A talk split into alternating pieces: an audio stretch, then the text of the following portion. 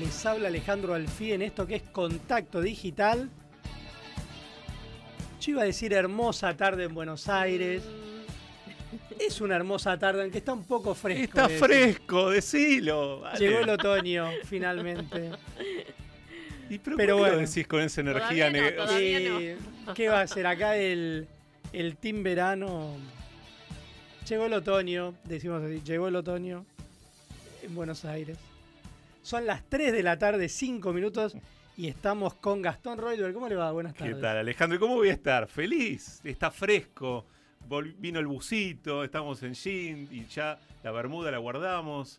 ¿Cómo me voy a sentir? Bárbaro, está camino al Cecilia invierno. Domínguez también. A ver, póngale acá un. No tan feliz, no tan feliz, lo tengo que decir. Ya me deprimí en el camino viendo cómo la gente ya está, aunque no lo crean, no sé si ustedes se cruzaron con muchas personas así, pero yo sí, con abrigo. No. ¿Viste esa campera No. infladita No, no. que usás en pleno julio, agosto? No. Bueno, así, vi gente abrigadísima. Hay Y 20 yo, grados. ¿Cuánto hay? A ver. 21 grados. 21. Yo que salí con 21. una camisita porque Sí. me resisto a agarrar el abrigo porque todavía queda verano, Sí. dije, bueno, no, eh, me lo voy a bancar. Así que bueno, 21 grados, está, está fresquito. Está bien, pero. Pero está fresquito. Sí, y a la mañana estaba más fresco. Más A la mañana fresco, ya nos vamos a dormir tapaditos, no- nada de andar Eso- ahí esa es la parte que me improvisando. gusta. ¿eh? Ah, bueno. Y después, Sí. por supuesto, que no se tapa, porque todavía hay alguna gente que se resiste al otoño no. que se está acercando. ¿eh? Ya estamos casi en, en el inicio del otoño. Eh, después, en el medio de la noche, tiene que agarrar y taparse. ¿eh? Sí. Así que. Ojo con eso, con los primer- las primeras temperaturas bajas. No sé si es para campera. No sé, Parece me que parece no- que no es un montón. ¿no? Es un montón. Eh, mañana, eh, domingo, vamos a tener buen tiempo. En la semana también, salvo el martes, que puede haber lluvias. Y el miércoles, atención, porque máxima de 26 grados. Y el viernes también. Miércoles y viernes, máxima de 26. Y el martes, alguna lluviecita aislada. Bueno, bien. Bien, bien, bien. Vamos a tener una Pero de a poquito va llegando el otoño. Sí, de a poco. Ya está, ya, ya tocándolo estamos. Sí, sí. Igual tampoco tanto. No, eh, a mí me gusta esto de, de- de salir del calor agobiante. Yo sé que ustedes disfrutan, pero te da como una sensación distinta. Sa- Salís a la calle de mejor humor. eh, no sé, empezás a usar el guardarropa, porque viste que en verano uno como que eh, remera, bermuda, ya está. Te das cuenta que tenés otras cosas para usar. Sí, bueno, yo eh, saqué la conclusión hace unos días que la ropa de medio tiempo no me sirve. No la uso porque yo o estoy de remera o estoy con un suéter abrigadísimo. Pero bueno, es cierto, Gastón, este es el momento del año en el que viene bien esa ropa de media estación. ¿Y tienen guardada la ropa de invierno? Siempre. No, me yo encanta no, esa, Sí, no. sí, esa ¿Vos gente sí? que agarra bolsas. Agarrás y valija bueno, Sí, sí, separo. y entras a sacar. Separo porque sí, sí, eh, tengo más a mano así la ropa de verano, la ropa de invierno en su Y momento. guardás la ropa de invierno, por Sí. ejemplo, en unas valijas o en Sí, algún bolso, las tenés sí, ahí sí, y cuando sí. llega el momento, Cambio. renovás. Sí, Cambi- sacalo sí. de verano, pones. Sí, voy cambiando. Eh, ¿Ustedes? Y lo que es verano lo volvés a guardar sí, también. claro, se va. Y me encanta sacarlo Pero después. en una época se hacía eso. Yo tengo, Sí. el, tengo la imagen, por ejemplo, de mi abuela, estoy hablando década del 70, 80, hace bastante tiempo, y ella hacía ese trabajo, una de mis Me abuelas. gusta a mí. separaba eh, la ropa de mi abuelo y de mi abuela, la separaban, la guardaban en valijas, de, muy ordenado, todo impecable, Sí. vaciaban el, el- El su placar, placar, sí. y, lo, y cambiaban la ropa. sí, me Y gusta a tenían mí hacer casi eso. lo mismo, digamos. Yo tengo que En- reconocer que no. No, no pasaste Nah, por ese... Va todo junto. Todo junto, Todo. mezclado. o Todo sea- mucho junto lío todo en el ese armario. No, no, no. Tengo un cajón para cada cosa, Ah, ok. pero hay un cajón para los suéteres. No se me ocurriría sacarlo, poner en una valija. No sé qué opinan los oyentes con relación al, al orden y la ropa. Yo bueno particularmente eso, ¿eh? soy bastante obsesivo. Ajá. con doblar, dejar todo bien dobladito. A la Sí. noche tengo una silla donde apoyo la ropa, pero Sí. en general está todo bastante ordenado y guardado. Está ordenado Y por colores. No, por, por- tanto no, pero remeras donde van las remeras, sí. eh, todo Por ordenadito. Claro. Y no me, no me gusta, no me gusta. Después vengan con todo contra mí. A los oyentes también los invitamos a que vengan con todo. No me gusta la gente que deja la ropa tirada. No me gusta No. entrar a una habitación y ver ropa en el piso. Sí, me no me gusta ver las toallas en el piso. No, es un eso problema no, que tengo. no. Y Sí. en la familia son todos ordenados porque ahí también hay problemas, puede Es haber problemas o no. Bueno, hay capas de orden, ¿no? Ah, hay, hay gente más obsesiva, menos obsesiva, Claro. hay que encontrar un punto Sí. medio. Uno Lo- no va a pretender que sí. todo el mundo Los sea- chicos son. Pero todos los chicos son así, Y son complicados, eh. pero eh, van más para lo desordenado. Sí. ¿no? No- Yo tengo que estar todo el tiempo recordándoles, Uy. chicos, pongan la remera de- para lavar, cuando se bañan, ordenen la ropa, no dejen tiradas Claro. las cosas en el piso, permanentemente. Sí. Tres varones y los tres eh, hay que estar hacen recordándoles. deporte. Sí, hacen los tres deportes, salen, van, vienen, entran, salen. Bueno, pero me parece que después cuando uno crece, hace un cambio, ¿o no? Bueno, hablo de mi caso particular. Cuando vivía en la casa de mis padres en Córdoba, era más desordenada. En mi cuarto era más ah, desordenada, bueno. debo reconocer. Y ahora, olvídate. No, no, no, no, no. No dejo una remera fuera de lugar. Pero eso me pasó viviendo sola. eh, Claro. Porque me gusta el orden y, y sé que nadie lo va a hacer por mí, sino soy yo la que lo hace. Entonces, puede haber un cambio, Ale. Puede haber. No pierdas la esperanza. No sé si en tu casa, tal vez cuando Uno- ellos vivan Cuando solos.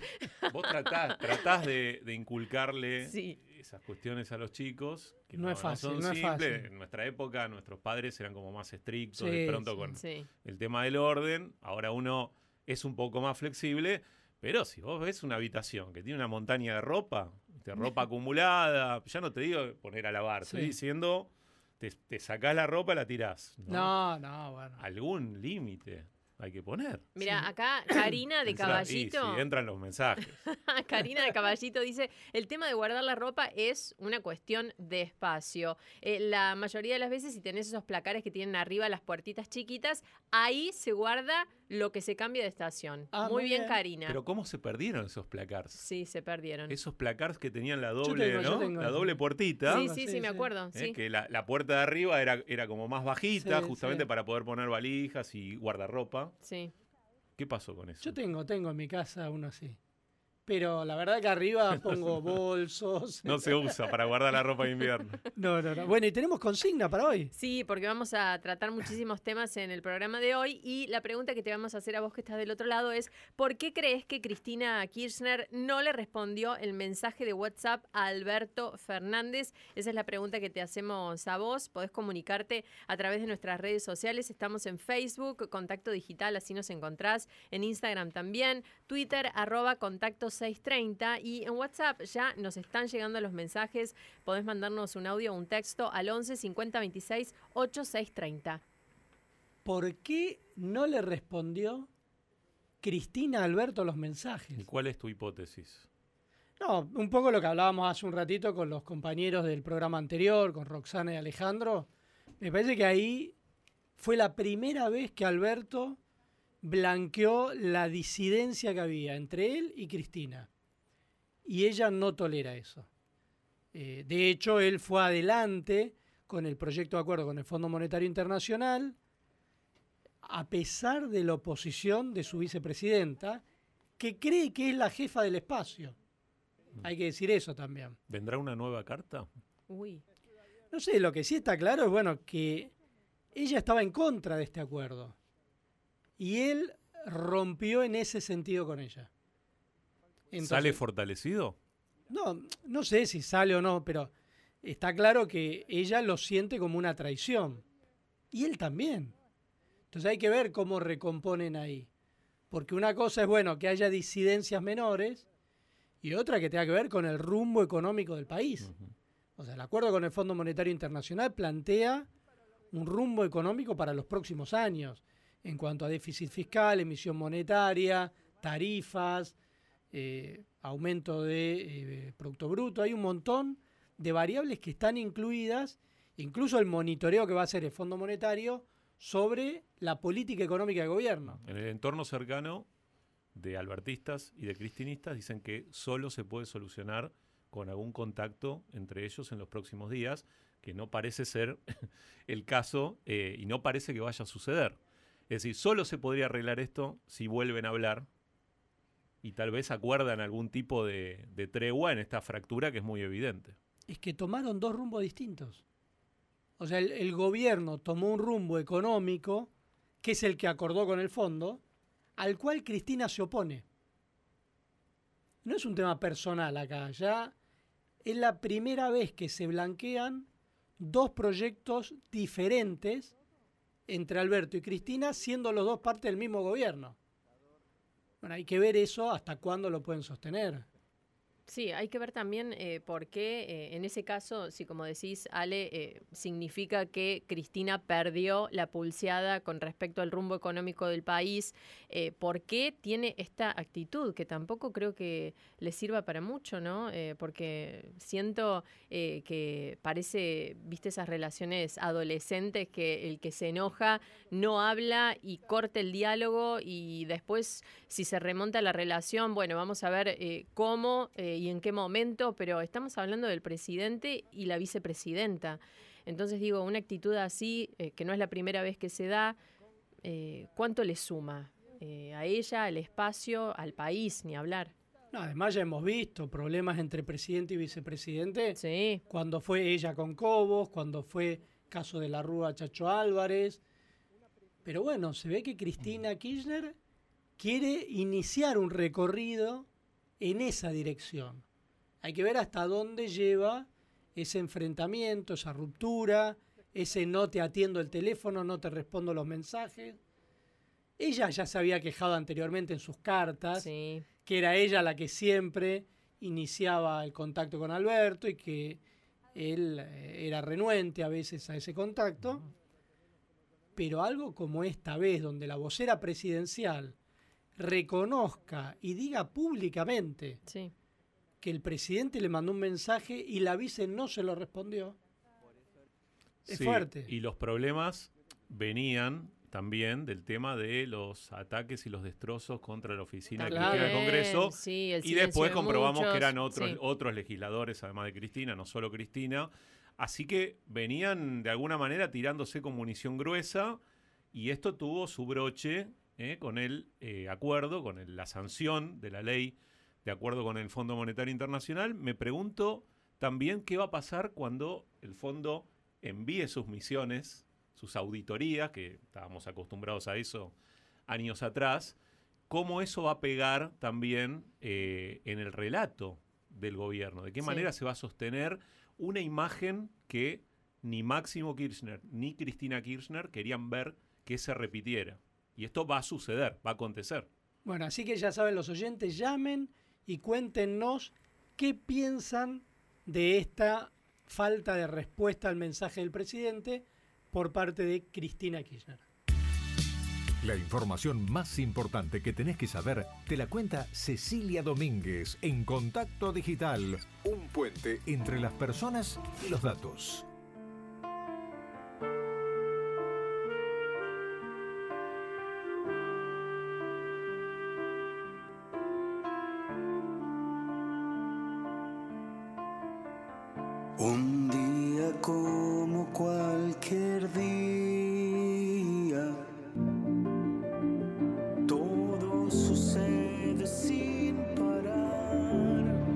7 de marzo de 1992, un atentado terrorista contra la Embajada de Israel en Buenos Aires dejó 29 muertos y más de 200 heridos. 30 años después, las huellas del terrorismo siguen sobre nosotros.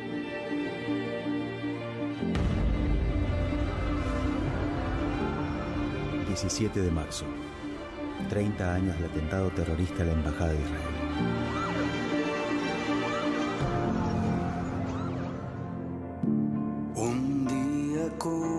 cualquier día,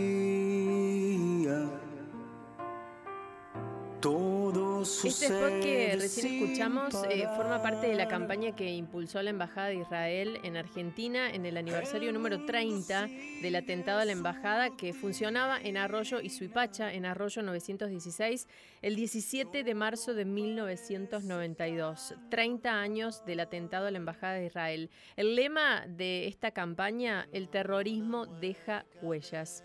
Esta campaña también contó con un filtro de Instagram para visibilizar el atentado en las redes sociales y ahora, de fondo, estamos escuchando otra parte eh, de la campaña, que es un tema musical homenaje, Un día como cualquier día, que compuso Alejandro Lerner, especialmente para el aniversario. Eh, y lo que busca esta canción es crear un puente musical y cultural entre Argentina e Israel. Tenemos que recordar que en el atentado murieron 29 personas, solamente 22 fueron identificadas y hubo 242 heridos. Eh, la Corte Suprema de Justicia dio por probada la responsabilidad del movimiento fundamentalista islámico Hezbollah y también que una camioneta Ford F100 cargada de explosivos impactó contra la sede de la embajada ese 17 de marzo de 1992. El pedido de justicia sigue en pie, más vivo que nunca después de 30 años. No hay detenidos, pero la causa en la justicia argentina hoy en día sigue abierta. La justicia acerque a la verdad.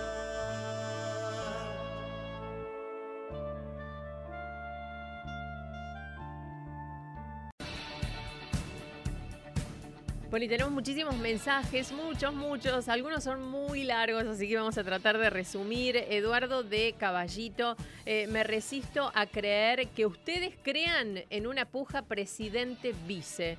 Alberto es una marioneta sin ningún poder y Cristina está actuando su postura anti-FMI para conservar su capital político. Esto es tan claro como el agua destilada. Eduardo Caballito, eso es lo que nos dice. Norma de Neuquén, también en sintonía con Eduardo, soy muy mal pensada, por eso creo que la pelea de Alberto y Cristina es todo parte de un macabro plan de ella y su hijo para despegarse de la hecatombe que han hecho. Ya ha hablado incluso con Alberto para que nadie se sorprenda y nos manda saludos a todo el equipo. Eh, hay más mensajes, vamos a seguir buscando. Marta de Hurlingham, gran programa, eh, Contacto Digital. Creo que eh, Cristina no le contestó a Alberto Fernández porque siempre dejó mucho que desear. Bueno, otro mensaje que tiene que ver con este, bueno, este va más en tono cómico porque se le cayó el wifi.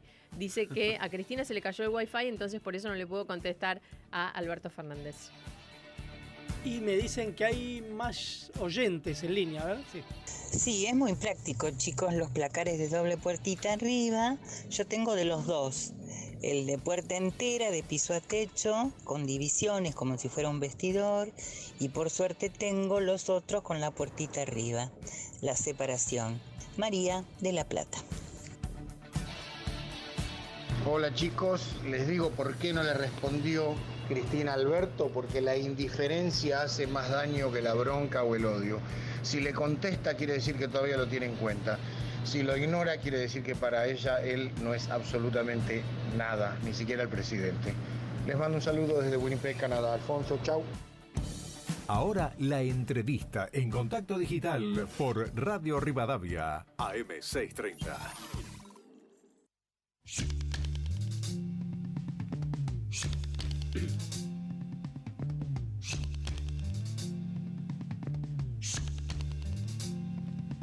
Bueno, y ya estamos en comunicación con Nicolás del Caño, diputado del Frente de Izquierda. Hola Nicolás, buenas tardes. Te saludamos Gastón Reutberg, Cecilia Domínguez y quien te habla Alejandro Alfie. ¿Cómo estás? ¿Qué tal? Muy buenas tardes. ¿Cómo están ustedes? Bien, bueno, muchas gracias. Eh, lo primero que te quería preguntar es eh, ¿por qué votaste en contra del acuerdo entre el gobierno y el Fondo Monetario?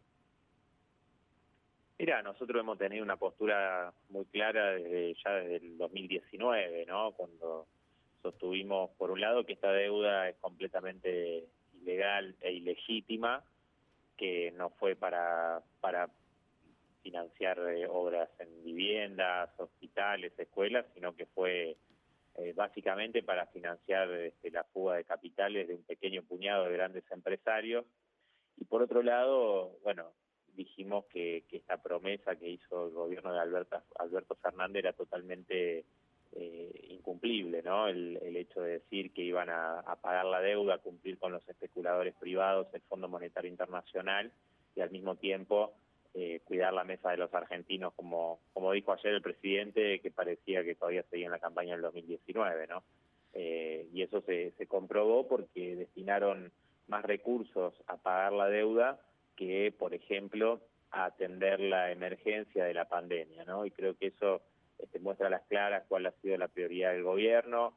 Eh, dijeron que iban a beneficiar a los jubilados con un aumento inmediato apenas asumiera el gobierno del 20% para recuperar lo que se había perdido con el ajuste del gobierno macrista y sin embargo la primera medida fue este, un, un fuerte eh, ajuste a los jubilados y jubiladas con la quita de la movilidad que, implicó para muchísimas este, muchísimos este, adultos mayores un, un, haber inferior a lo que les correspondía este, por, por, por esa movilidad, ¿no? Entonces, eh, creo que después de, podemos analizar inclusive el, la evolución salarial y también te va a dar el mismo resultado o, lo que significó eh, el déficit inferior al 1% este, que se dio en el primer semestre del 2021 que fue algo inclusive saludado con entusiasmo por, por Caballo, felicitando a Guzmán, bueno, ahí te muestra las claras que se, ya se viene haciendo un ajuste. Y nosotros creemos que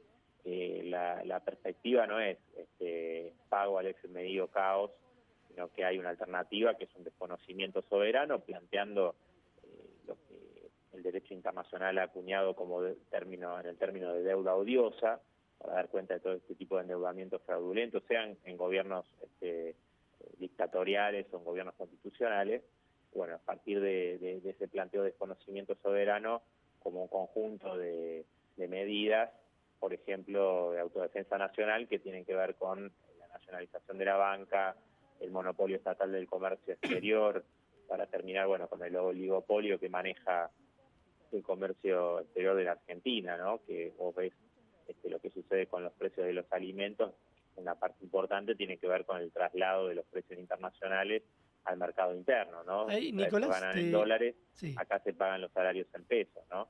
Sí, te hago una consulta, porque la semana pasada ahí entrevistamos a Javier Milei y él responsabilizaba a la izquierda por los incidentes frente al Congreso. ¿Vos qué le responderías? O sea, para vos, ¿quiénes fueron los responsables de ese ataque contra el Congreso? Mira, nosotros hicimos una manifestación en la que era la tercera movilización que ya eh, hacía el Frente de Izquierda junto a más de 100 organizaciones, ¿no? Yo creo que estuvo claro, digamos, cuál era el carácter de la movilización, este, más allá de no, no, no compartir este, eh, la, lo que sucedió, sí este, quiero, quiero decir que esto se ha aprovechado para hacer una cacería sobre distintos sectores, distintas organizaciones populares, y por eso, bueno, estamos exigiendo que, que se termine inmediatamente esta cacería, ¿no? Creo que lo que hay que ver es que hay una enorme, eh, hay una situación de, de enorme este, pobreza, desempleo, precarización laboral en, en las mayorías trabajadoras, bueno, uno, uno comprende que haya sectores este, que, que, tengan bronca con, con, lo que está pasando, ¿no? Me Del caño, pero no, no le parece que ¿no? no le parece que, que decir eso eh, es una manera como de, no digo de justificar, pero de alguna manera decir, bueno, la gente está, o mucha gente está descontenta, entonces tiene esos recursos a manos y los utiliza. Me parece que hay una diferencia muy grande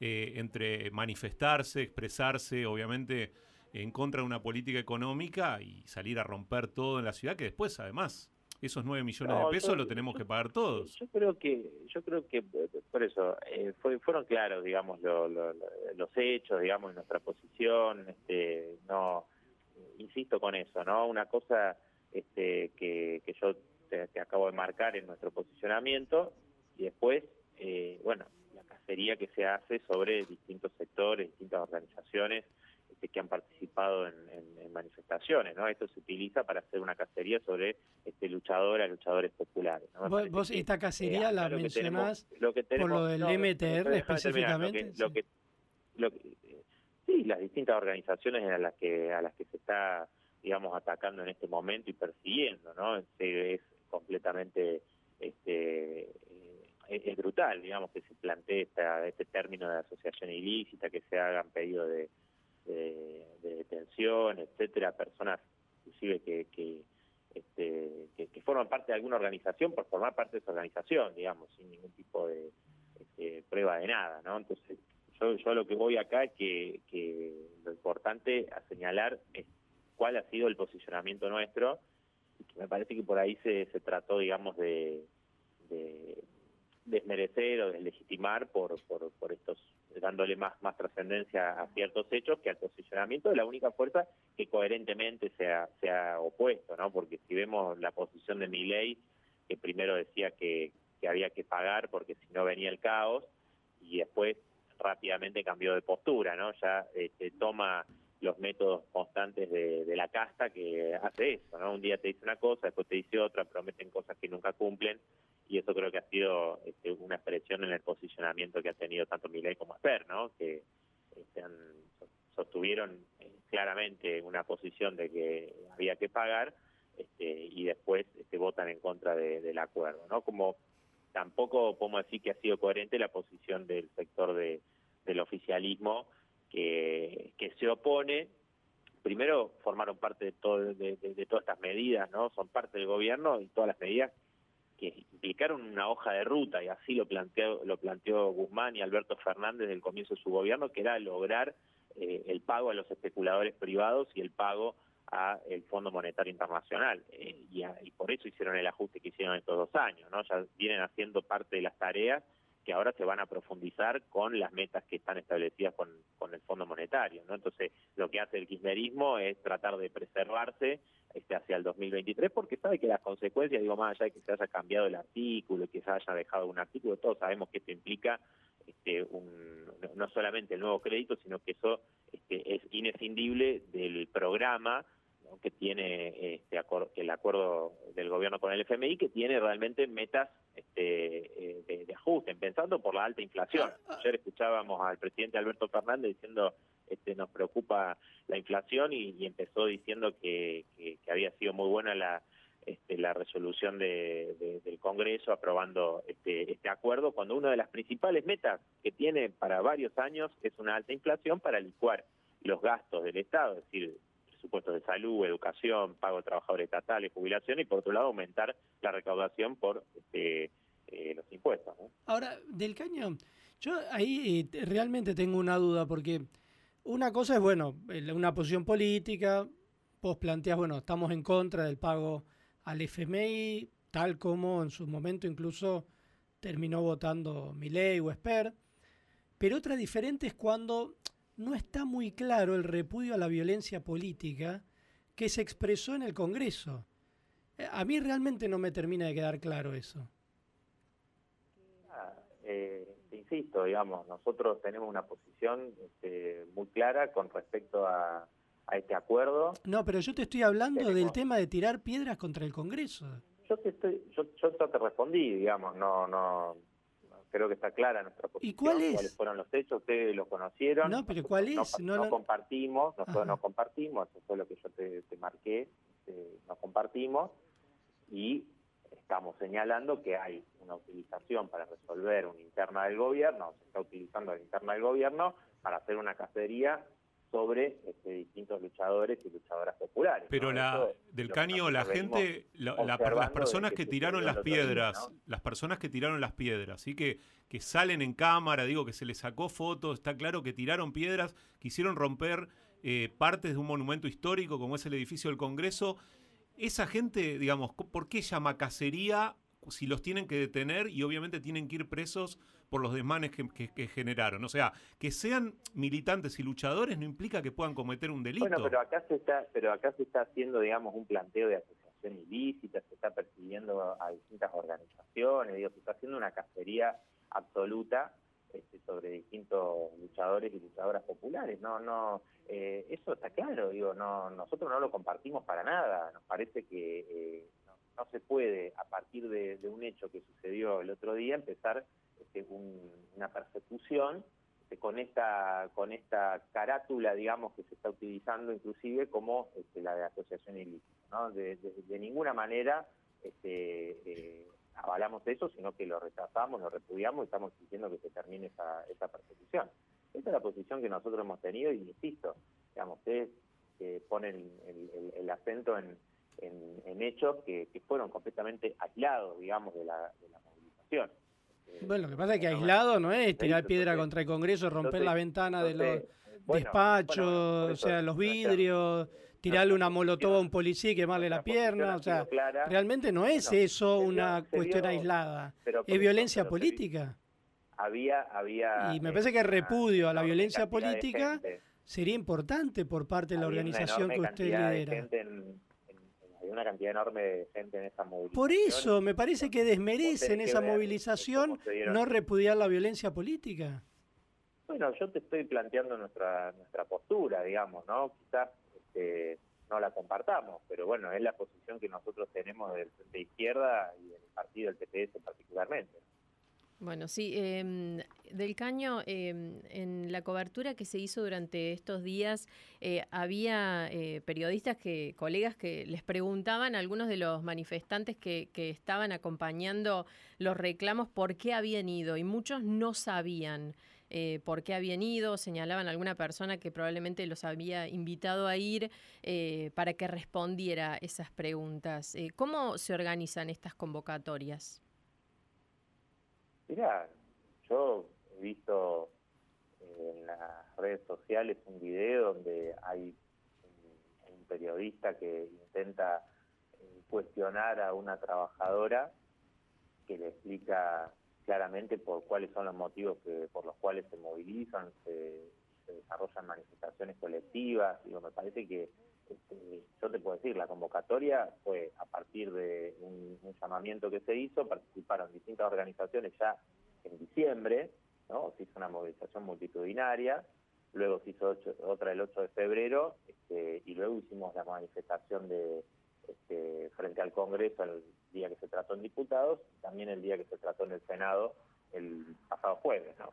Este, y a- este nucleamiento es mucho más amplio que este, lo que agrupa el Frente de Izquierda. Muchas otras organizaciones este, que también rechazan y repudian este, el acuerdo con el Fondo Monetario Internacional.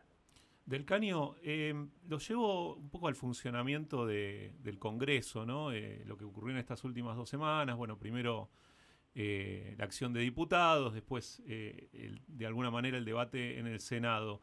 Y, el rol, de alguna manera, de Sergio Massa en toda esta articulación de acuerdos políticos. Estamos hablando, digamos, internamente en el funcionamiento del Congreso de alguien que está tendiendo puentes entre las diferentes fuerzas o usted ve que es un político que obviamente está haciendo campaña para el año que viene? ¿Cómo se ve eso internamente? Mirá, creo que son las dos cosas, ¿no? Por un lado está buscando el, consenso para, para el acuerdo con el Fondo Monetario Internacional y creo que eso este, lo marcamos también con claridad. Acá se expresó un, centro político ¿no? de, las coaliciones mayoritarias que son las que las que se expresaron en la votación, ¿no? Tanto el sector de Gerardo Morales, eh, Horacio Rodríguez Larreta, eh, Lisa Carrió, como el sector de, de Sergio Massa, Alberto Fernández, los gobernadores del peronismo, inclusive con el apoyo de la CGT, ¿no? Además, obviamente, de la Unión Industrial Argentina, eh, que, que es un consenso contrario a los intereses de, la- de las mayorías trabajadoras, etcétera, ¿no? Que hemos visto a lo largo de todos estos años los acuerdos con el FMI siempre eh, fracasaron y fueron contra las mayorías populares. Creo que ese es uno de los, de los elementos. El otro, obviamente, Sergio Massa puede, a partir de, de su papel en esta negociación, eh, tratar de utilizarla para, para su carrera presidencial del 2023.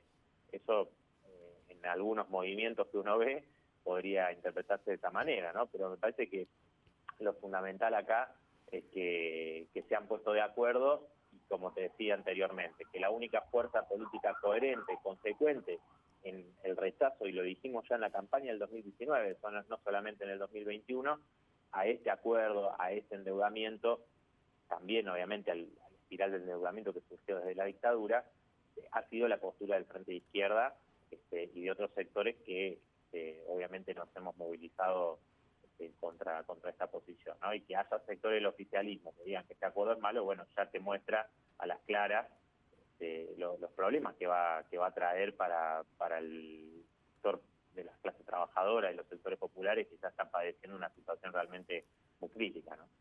Y te hago una consulta, porque Eh, los otros días justamente Carlos Pañi escribía que había una preocupación del kirchnerismo y especialmente Cristina Kirchner con prácticamente un millón de votos que fueron a la izquierda y que temen de alguna manera que ustedes eh, terminen capitalizando ese rechazo al acuerdo con el fondo. ¿Cómo viven ustedes esa disputa que se empieza a dar entre el sector del Frente Izquierda y el cristinismo? Mira, creo que un poco en referencia a lo que le señalaba recién, eh, al, haber muchas promesas que, o expectativas, sectores muy importantes de, la población en que el gobierno iba a cambiar la situación que se vivió durante el gobierno de Macri y esas fueron sus promesas electorales, no solamente no se cumplieron, sino que hoy, por ejemplo, el salario mínimo vital y móvil está por debajo en términos reales de lo que estaba cuando terminó el gobierno de Mauricio Macri, ¿no? Entonces, en los sectores eh, populares, de trabajadoras, de trabajadores, eso se siente este, muy fuerte y hay sectores que tienen mucha desilusión. Creo que a eso también respondió eh, un corrimiento de sectores que no, no votaban habitualmente a la izquierda, que eso se vio en 10% de los votos en, La Matanza, en, Moreno, Merlo, José Cepá, bueno, a nivel nacional, en Jujuy 25%, una gran elección en la capital con Miriam Bregman, pero me parece que este, eso ha sido un llamado de atención este, muy claro para, para el kirchnerismo, ¿no? Y que ahora toma esta posición también buscando preservarse y tratando de recuperar un poco el terreno de, lo que ha perdido en, sectores que, habitualmente eh, adherían este, a, sus políticas, este, a Cristina Kirchner, etcétera, ¿no? Creo que el movimiento tiene que ver con eso que, que vos señalabas recién, ¿no? Eh, del Caño, eh, hablando de la situación eh, internacional, hay oyentes que preguntan que le traslademos la pregunta, nos dicen que le traslademos la pregunta sobre lo que piensa de Vladimir Putin y sobre la situación en Rusia. Bueno, mira, nosotros hemos planteado, por un lado, nuestro caso, obviamente, a la invasión, al ataque de Rusia sobre Ucrania, eso quienes quizá a veces escuchan este, decir que Putin es este, comunista, bueno, creo que Putin se aclaró miles de veces que no lo es, inclusive analistas que eh, no comulgan con la izquierda, ni mucho menos, que son conservadores, además han planteado una descripción muy clara de personaje este, completamente autoritario, eh, conservador, que inició esta guerra diciendo que culpa de Lenin y los bolcheviques existía Ucrania como nación independiente porque justamente la revolución de octubre de 1917, este, encabezada por Lenin y Trotsky, otorgó la autodeterminación a Ucrania, que con, con este, la intención, obviamente, de, asociarse de manera voluntaria,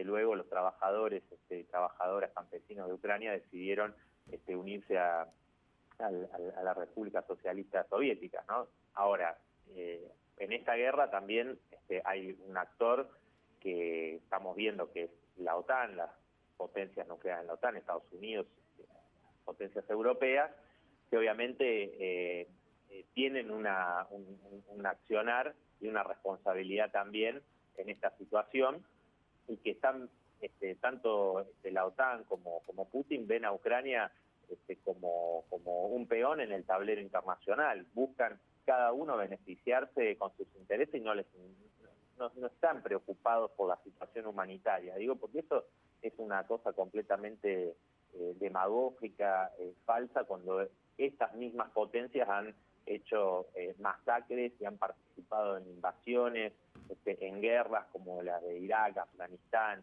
si podríamos nombrar este, podríamos nombrar más, ¿no? Entonces eh, es completamente cínica esta preocupación o supuesta preocupación por el problema por el problema humanitario. Creo que este, lo que se ve es eso, ¿no? Como eh, cada uno con sus intereses busca tener eh, a Ucrania como un peón en este tablero internacional. Bueno, Nicolás, muchísimas gracias, como siempre, participando acá en Contacto Digital. No, por favor, muchas gracias a ustedes. Bueno, un abrazo grande. Hablábamos con Nicolás del Caño, diputado del Frente de Izquierda. Contacto Digital, un puente entre las personas y los medios. Estrenaste parrilla y comiste de más. Estrenaste tu primer parcial y te duele la panza. Estrenaste ser abuelo y estás lleno de emoción. Tenés siempre Sertal, el alivio de siempre que también está de estreno. Sertal, qué felicidad sentirse bien. ¿Qué tal? ¿Cómo te va Alejandro Alfie, Gastón Rottenberg, Cecilia Domínguez? Sí, soy Federico Herrero, el director de teatro. Bueno, un gusto de volver a escuchar lo que yo creo que es el mejor programa de la radio argentina, Contacto Digital. Cristina no le contestó a Alberto porque pienso que Cristina en el fondo, y tal vez no tan en el fondo, está enamorada de Alberto. Y como Alberto no le da pelota, como mujer, sí, como política, intenta darle bola, Cristina quiere llevar la relación a un plano hombre-mujer. Bueno, qué es eso, cosas de la vida. Un abrazo a ustedes y gracias por información y opiniones. Hey, cabeceador, antes de cabecear el asiento de adelante en el colectivo, cabecea la almohada. Por suerte pueden contar con Melatol Plus, que te ayuda a dormir bien y así lograr el bienestar de tus días. Melatol Plus, lo natural es dormir bien. Ahora podés ver los pases entre los conductores de nuestra programación. Ingresa a rivadavia.com.ar, cliquea en la cámara y listo. Entra, mirá y disfrutá. Radio Rivadavia, AM630. Todo lo que pasa, todo el día. Entiendo que puede haber dos motivos. Uno es que esté harta de que le mientan y otro, la falta de educación. Nada más. Mayorista Max, el precio que buscas. Mayorista Max, es ahorro, es variedad. Solo por hoy. Lisoforma Aero por 360 mililitros a solo 153 pesos con 99. Hasta agotar stock. Vos confías en Medamax, Medamax. Sensate por la web, sensate ya, sensate, sensate ya por la web. Censa a todas las personas que viven en tu hogar en censo.gov.ar y el día del censo solo tenés que mostrarle el comprobante a tu censista. Censo 2022. Reconocernos. INDEC. Argentina Presidencia. Todos los días pienso en lo que me apasiona. Después de los 40 comencé a notar menos flexibilidad y dolor en mis articulaciones. Por eso me cuido con Curflex. Curflex ayuda a regenerar naturalmente los cartílagos, devolviéndoles flexibilidad y disminuyendo el dolor. Curflex, seguí haciendo lo que disfrutas. Contacto Digital, un puente entre las personas y los medios.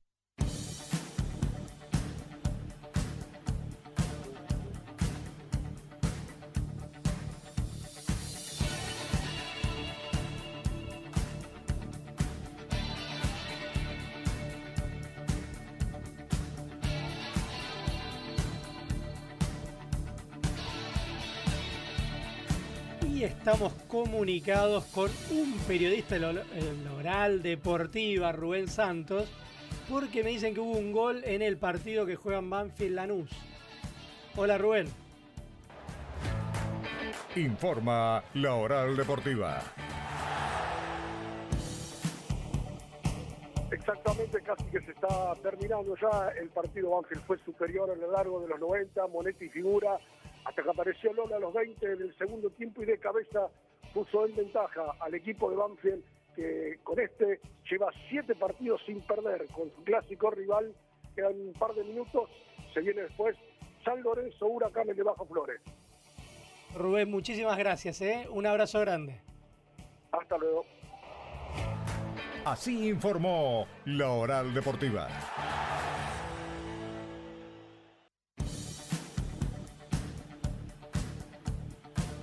Hola, buenas tardes, mi nombre es Susana de Villa Gesell. Bueno, no, con respecto a la consigna, yo creo que al, al presidente lo dejaron solo, como quien dice, le hicieron el vacío y lo dejaron que aprenda solo, que escarmiente. En otra palabra, lo dejaron que se mate solo. Muchas gracias, mi nombre es Susana. Eh, buenas tardes, los estoy escuchando. Cristina Kirchner sacó el 33% de los votos, que es el núcleo duro.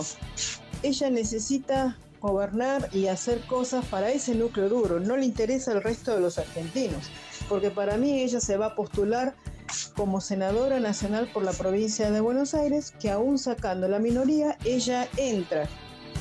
Hola, buenas tardes. Eh, quiero decir con respecto al supuesto enfrentamiento entre Cristina y Alberto, no creo para nada. Eh, creo a todas luces que es una estrategia más que utilizan, eh, son capaces de cualquier cosa, eh, y mientras tanto continúan ellos con el vaciamiento y el endeudamiento, que son los verdaderos problemas que tiene este país y que parafraseando a Churchill, esto nos va a salir sangre, sudor y lágrimas. Lo que más me preocupa es que el pueblo argentino no se da cuenta y se sigue enganchando, merced en gran medida a los medios, ciertos medios que ayudan eh, a, quedarse en nimiedades, en, en anécdotas. Eh, saludos, Laura. Buenas tardes chicos, excelente el programa. Miren, lo que yo pienso que eh, Cristina no le atiende el teléfono al señor Fernández, al presidente, porque está todo arreglado chicos, es todo un combo, ya están arreglados de esa forma. No creo que sea algo que ella no quiere hacer. Un beso a todos, Lucía. Ahora, en Contacto Digital, conexiones en 5 minutos. Un puente entre las personas y las noticias.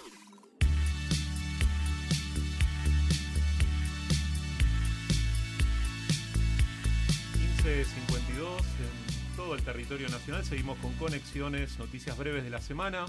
Como ya comentamos, con un fuerte operativo de seguridad alrededor del Congreso y con la fractura expuesta de la coalición de gobierno por el rechazo del sector liderado por Cristina Kirchner, el Senado ratificó por abrumadora mayoría la ley que consagra el acuerdo alcanzado por el gobierno de Alberto Fernández con el FMI para evitar, evitar la caída en default del préstamo tomado por la gestión de Mauricio Macri en 2018. La ley que permitirá contraer un nuevo préstamo por 45 mil millones de dólares fue aprobada por 56 votos a favor, 3 en contra, todos del kirchnerismo y 3 abstenciones. La vicepresidenta estuvo ausente en el momento de la votación y el grupo de 13 legisladores del Frente de Todos que rechazó el acuerdo publicó un duro documento para explicar su posición. Y tenemos además, Alejandro, una noticia de último momento, a, raíz, eh, propósito de esto, que es un comunicado del Fondo Monetario Internacional con los principales ejes.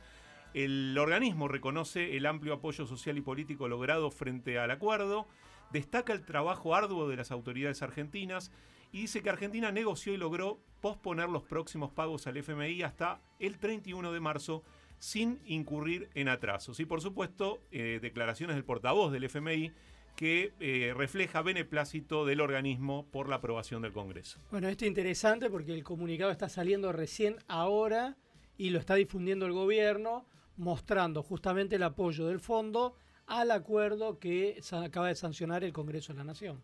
Si hablamos de polémicas esta semana, vamos a hablar del English del canciller Santiago What are you talking Cafiero. about?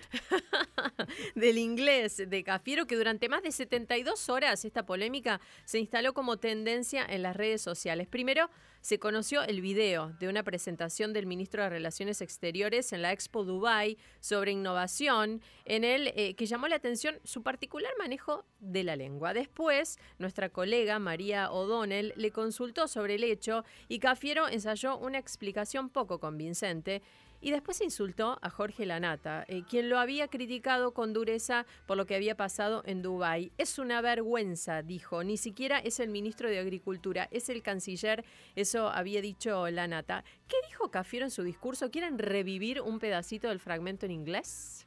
I wish to, to congratulate the United Arab Em- Emirates on organizing the first World Expo to be held in the Middle East and thank you, in the words of Sheikh Al Nahyan, for believing once more in the harmony of joint work to realize a shared dream.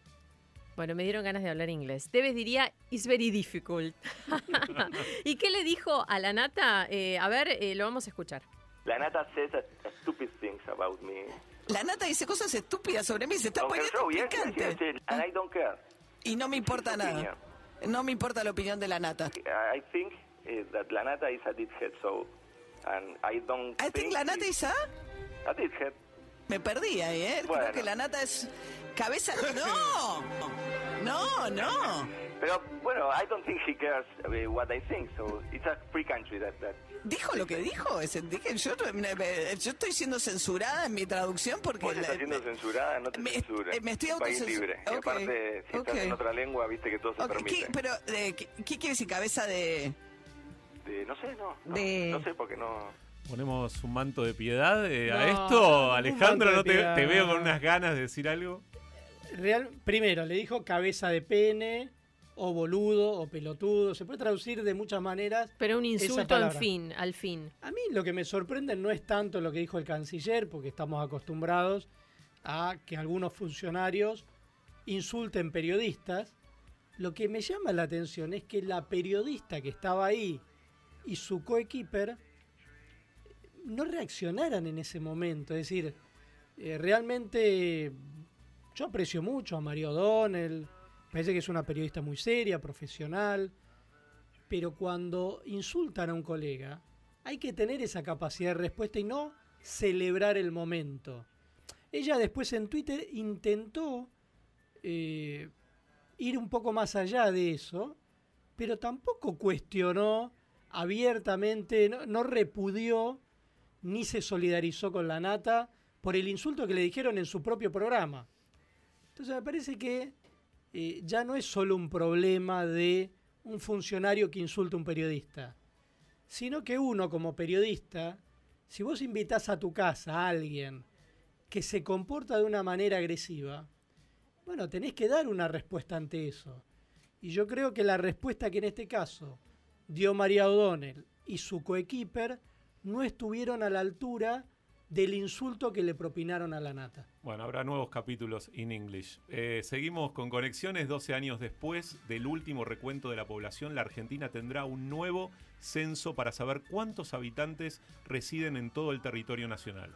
Postergado desde 2020 por la pand- pandemia, el relevamiento comenzará dos meses antes de la fecha programada para la visita de los censistas a los domicilios de manera virtual, que es lo que ocurrió esta semana, por supuesto. Será la eh, gran prueba o la gran novedad en realidad del programa con el objetivo de generar una mecánica más ágil para completar el trabajo presencial. El INDEC puso en línea esta semana la etapa digital del censo que estará disponible hasta el 18 de mayo, el día elegido para el operativo territorial. Se podrán cargar todos los datos personales y de las viviendas de los grupos familiares que residen bajo un mismo techo para luego, a través de un código alfanumérico, validarlos durante la visita del censista. Si no se elige la opción virtual, el cuestionario se puede completar de forma presencial. Así se está promocionando el Censo 2022. Reconocernos. Llega el Censo 2022 para saber cuántos somos, cómo somos y cómo vivimos. Censo 2022. ¿Y quién está haciendo el censo? Yo ya lo completé. Ah, Quiero bueno, decir a que el día que se habilitó la encuesta, el censo digital, lo completé. ¿Te pidieron DNI? ¿Cuánto tiempo más o menos lleva? Muy poquito tiempo. Cinco minutos, menos de cinco minutos. Son 61 preguntas eh, que tienen que ver eh, con, bueno, primero los datos eh, personales y después eh, datos de la vivienda. Eh, hay un reclamo de las asociaciones de, eh, de personas con síndrome de Down que dicen que otra vez han sido ignoradas en este censo 2022 y que es muy importante tener números eh, de la población con síndrome de Down para tomar medidas eh, que les faciliten la vida, ¿no? Eh, pero, pero bueno, eh, son 61 preguntas para completar. Damos la dirección censo.gov.ar. Y vamos ahora al rotativo del aire de Radio Rivadavia.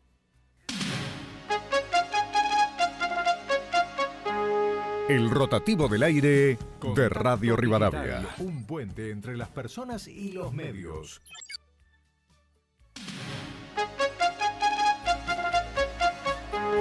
El rotativo del aire de Radio Rivadavia. Siempre antes, con la verdad. Dos minutos de noticias.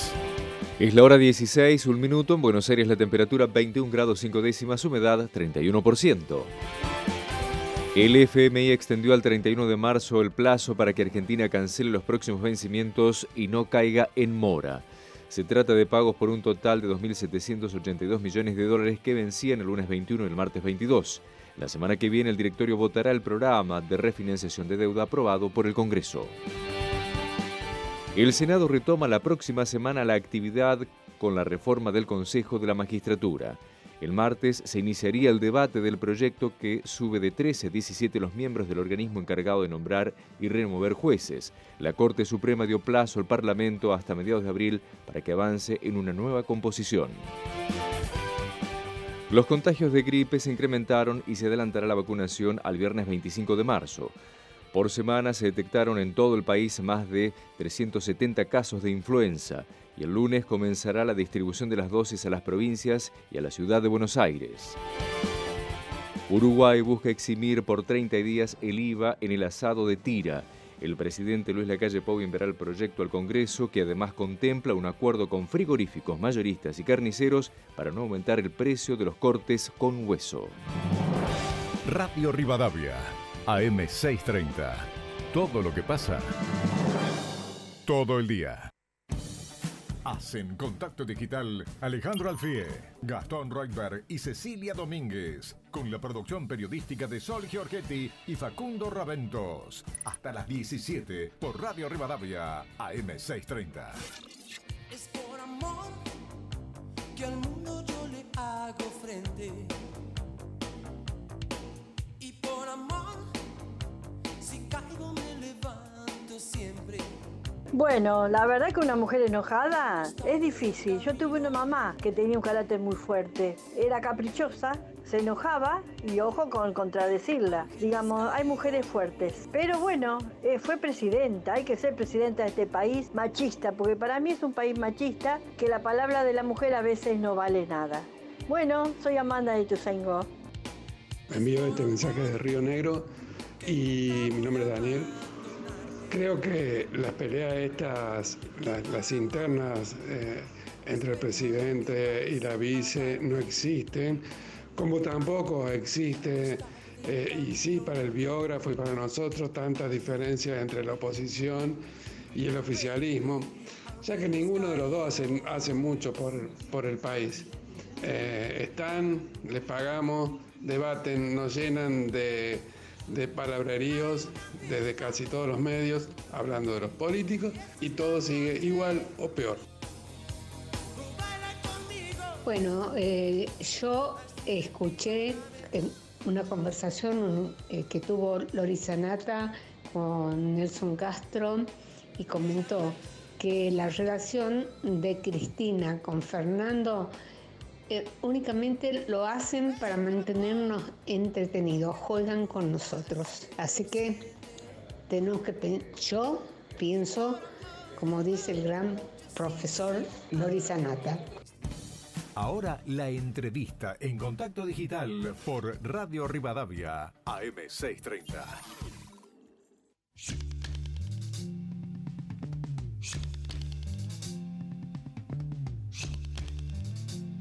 Bueno, y seguimos en contacto digital. Hay algunos mensajes más de oyentes ahí que estuvieron mandando. Muchos mensajes eh, porque están confundidos con respecto a el lo que tema del dijimos- DNI, ¿no? Sí, a lo que dijimos Yo te hice la pregunta a propósito porque Sí. escuché en la semana eh, que hubo alguna gente prácticamente en tiempo real, una vez que habilitaron el sitio, lo empezaron a hacer y les pidieron el dato. Eh, a ver, en teoría no deberían pedir el DNI, ¿no? Porque se trata de, de alguna manera de una declaración y de uno da una serie de, de- de datos o, o comparte información que de pronto pertenece al ámbito privado. Pero bueno, se ve que eh, alguna gente se lo pidieron, pero parece que otra gente no, entonces no se termina de entender. Prometemos que para el sábado que viene, tal vez tocamos el tema del censo con mayor Sí. profundidad Sí. y vamos a analizar entonces a ver si esto está bien o mal y seguramente iremos a gente especializada que nos diga eh, si realmente eso se puede o si hay un tema legal o de privacidad de datos que, que lo impide. Claro, Ariel de San Francisco, por ejemplo, eh, dice que a él sí le pidieron el DNI, cuando empiece el censo eh, lo piden, también me pidieron el mail y al final me aclararon que solo lo iban a usar para enviar el número, eh, el código, El código alfanumérico, que sí, le sí. tenés que presentar al censista A el ver, 18 igual, de mayo. eh, Ceci, hay que decir que hoy, la verdad que la mayor parte de la data personal de cualquier argentino o argentina está en internet. Sí. Es una barbaridad esto, pero simplemente hagan la prueba, pongan su nombre y van a ver que aparece el quill y aparece en algún caso Sí. el número de teléfono y las redes sociales expusieron mucho esto y esto es un debate, si esto está bien o mal. ¿eh? Bueno, y ahora vamos a empezar con otro debate. Lo tenemos acá en el estudio a Raúl Martínez Fasalari, abogado especialista en delitos informáticos. ¿Qué tal, Raúl? ¿Cómo ¿Qué estás? tal? Gracias por estar acá. No, y lo por tenemos por teléfono a Carlos Laplacete, que es abogado especialista en derecho de daños, que habló en nombre de ADEPA en la audiencia que hubo ante la Corte Suprema de Justicia por el tema del derecho al olvido. Hola, Carlos, ¿qué tal? Buenas tardes. ¿Qué tal? Buenas tardes, ¿cómo les va? Bueno, muchas gracias a los dos, Raúl, Carlos, por estar acá. Y un poco la idea es que nos cuenten qué fue lo que pasó en estos dos días de audiencia donde se habló sobre el derecho al olvido. Lo que les pido es eh, que tengan un lenguaje llano para que sí. entienda el oyente. Y por otro lado, que las respuestas sean cortas, porque tenemos unos 20 minutos más o menos para hablar del tema.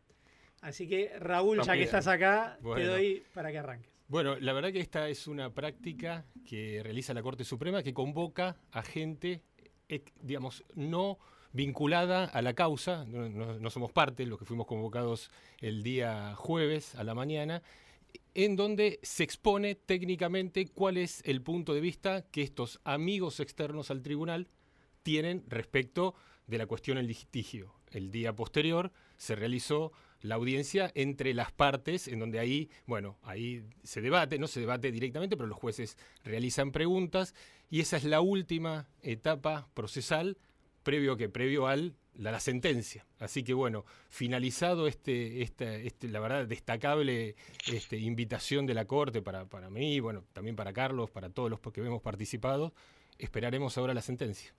Y Carlos, te quería preguntar qué fue lo que plantearon eh, desde ADEPA, porque vos hablaste en representación de ADEPA. Sí, así es. Eh, a ver, desde, desde ADEPA, eh, la, idea de ADEPA es eh, dejar en claro un poco la, preocupación por la sentencia de Cámara. Nos creemos que los criterios que, lo que se resolvió, y, más allá de lo que se resolvió, los motivos por los cuales se resolvió, se resolvió eran muy peligrosos para la libertad de expresión. Sin prejuicio de que reconocemos un punto eh, en cuanto a que Google, la forma de trabajar de Google es, este, es complicada, que produce resultados bastante poco satisfactorios en ocasiones y que eso tiene que tener un remedio. Con lo que no estábamos de acuerdo es con el remedio dado por la Cámara. ¿no? Es, es decir, básicamente creemos que si hay información desactualizada, lo que debe hacer es actualizarse esa información y no suprimirla o dificultar su acceso, básicamente. Acá, un poco para que el oyente entienda de qué se está hablando, Natalia De Negri presentó una demanda pidiendo que se desindexen algunos contenidos.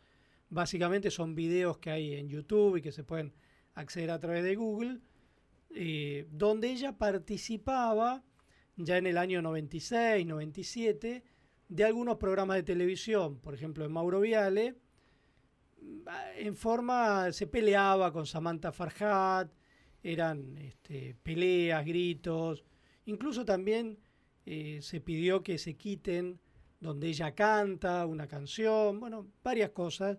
El famoso ca- caso Coppola, ¿no? Que tuvo tanta trascendencia que generó picos de rating, de audiencia en aquel momento.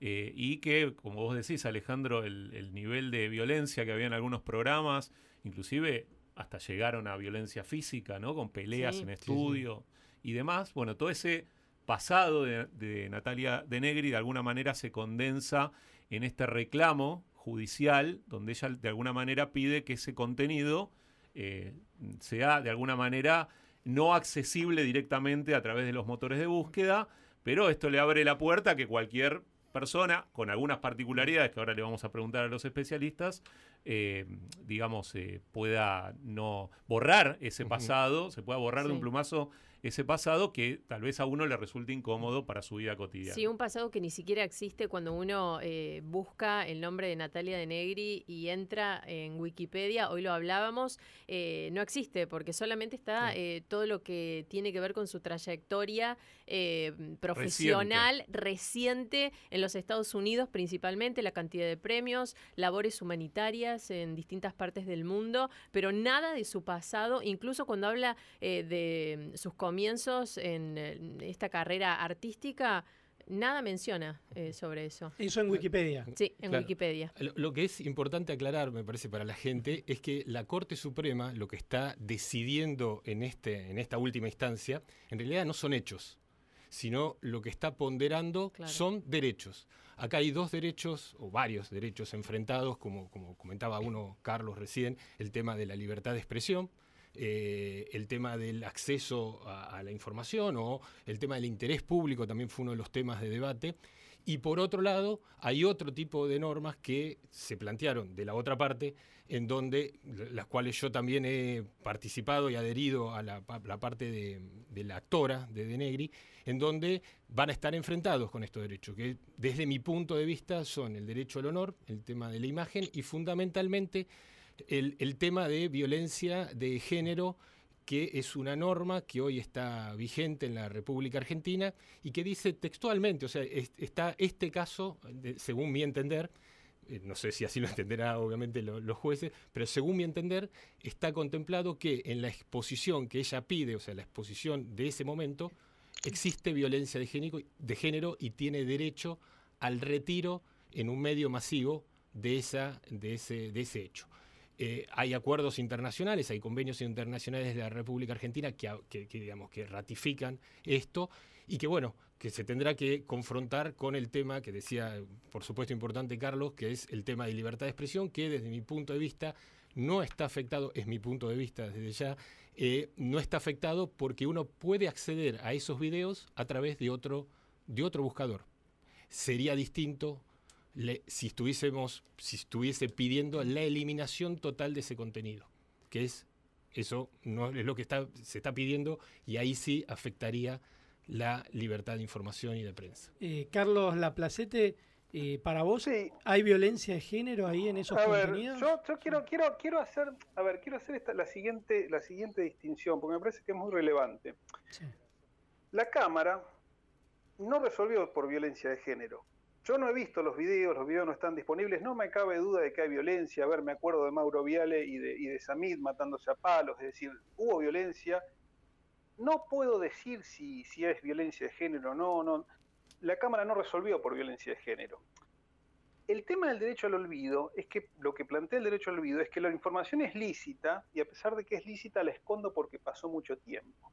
Si hubiera violencia de género podemos discutir, bueno, no es información lícita, la damos de baja tema que no es lo que resolvió la Cámara.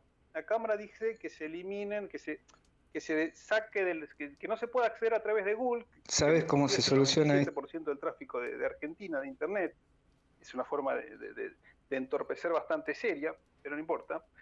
No solo los hechos de violencia, sino donde ella canta, donde ella baila, donde ella habla de su vida privada. Es decir, porque parece que hablamos de dos cosas distintas y por momentos lo, hablamos. El tema de violencia de género creo que merece un, tratamiento específico, pero no fue exactamente lo que resolvió la Cámara y no es lo que nos preocupa, digamos, más específicamente desde el punto de vista de los medios de comunicación, ¿no?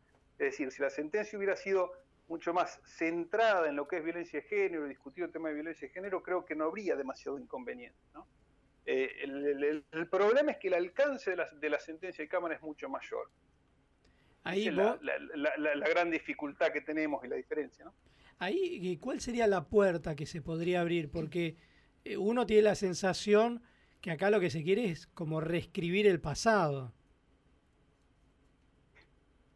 Eh, eh, ¿No, Carlos? No sé vos qué pensás. Sí, a ver, no sé si uno, a ver, uno por lo menos, a, al menos en este caso, lo que, lo que está queriendo es que no se pueda acceder o que dificultar el acceso a programas periodísticos, notas periodísticas. De hecho, la demanda incluía 10 notas del, 10 notas del diario Clarín eh, y, otros, este, y otras notas del diario Clarín, en las cuales, de, de, del diario de la Nación, en las cuales no, no estábamos hablando de videos.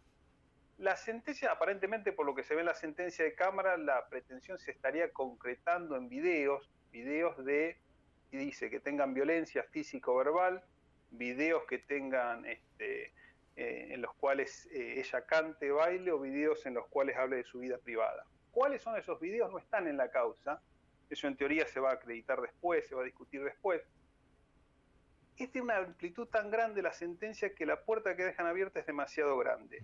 Si a mí me dijesen, y creo que es eh, uno de los amigos Curiae o el procurador levantó este punto, si nosotros vamos a dificultar el acceso a una información, deberíamos saber exactamente cuál es esa información para hacer sobre ella el test, y no en forma tan genérica, porque al ser tan genéricos, a lo mejor ahí sí hay información que es violencia de género y que, y que no habría ninguna afectación a la libertad de expresión ni nada por el estilo, en, en, que, se, en que se elimine incluso. Ahora, tomado, cortado tan ancho como lo hizo la sentencia de Cámara, eso es lo que, lo que en definitiva preocupa, ¿no? Desde este lado, desde el lado de los medios. No por el caso concreto, sino porque es un criterio que de quedar la puerta abierta y por ahí entra un caso de Natalia de Negri peleándose con Samantha Farhat, a lo mejor inducidas por los productores, lo cual un hecho lamentable, triste, pero puede entrar demasiadas otras cosas, ¿no? Y en materia de libertad de, pres- de expresión, justamente el punto es tratar de ser lo más estricto la prohibición por el efecto de, de- de- autocensura que puede generar después, ¿no?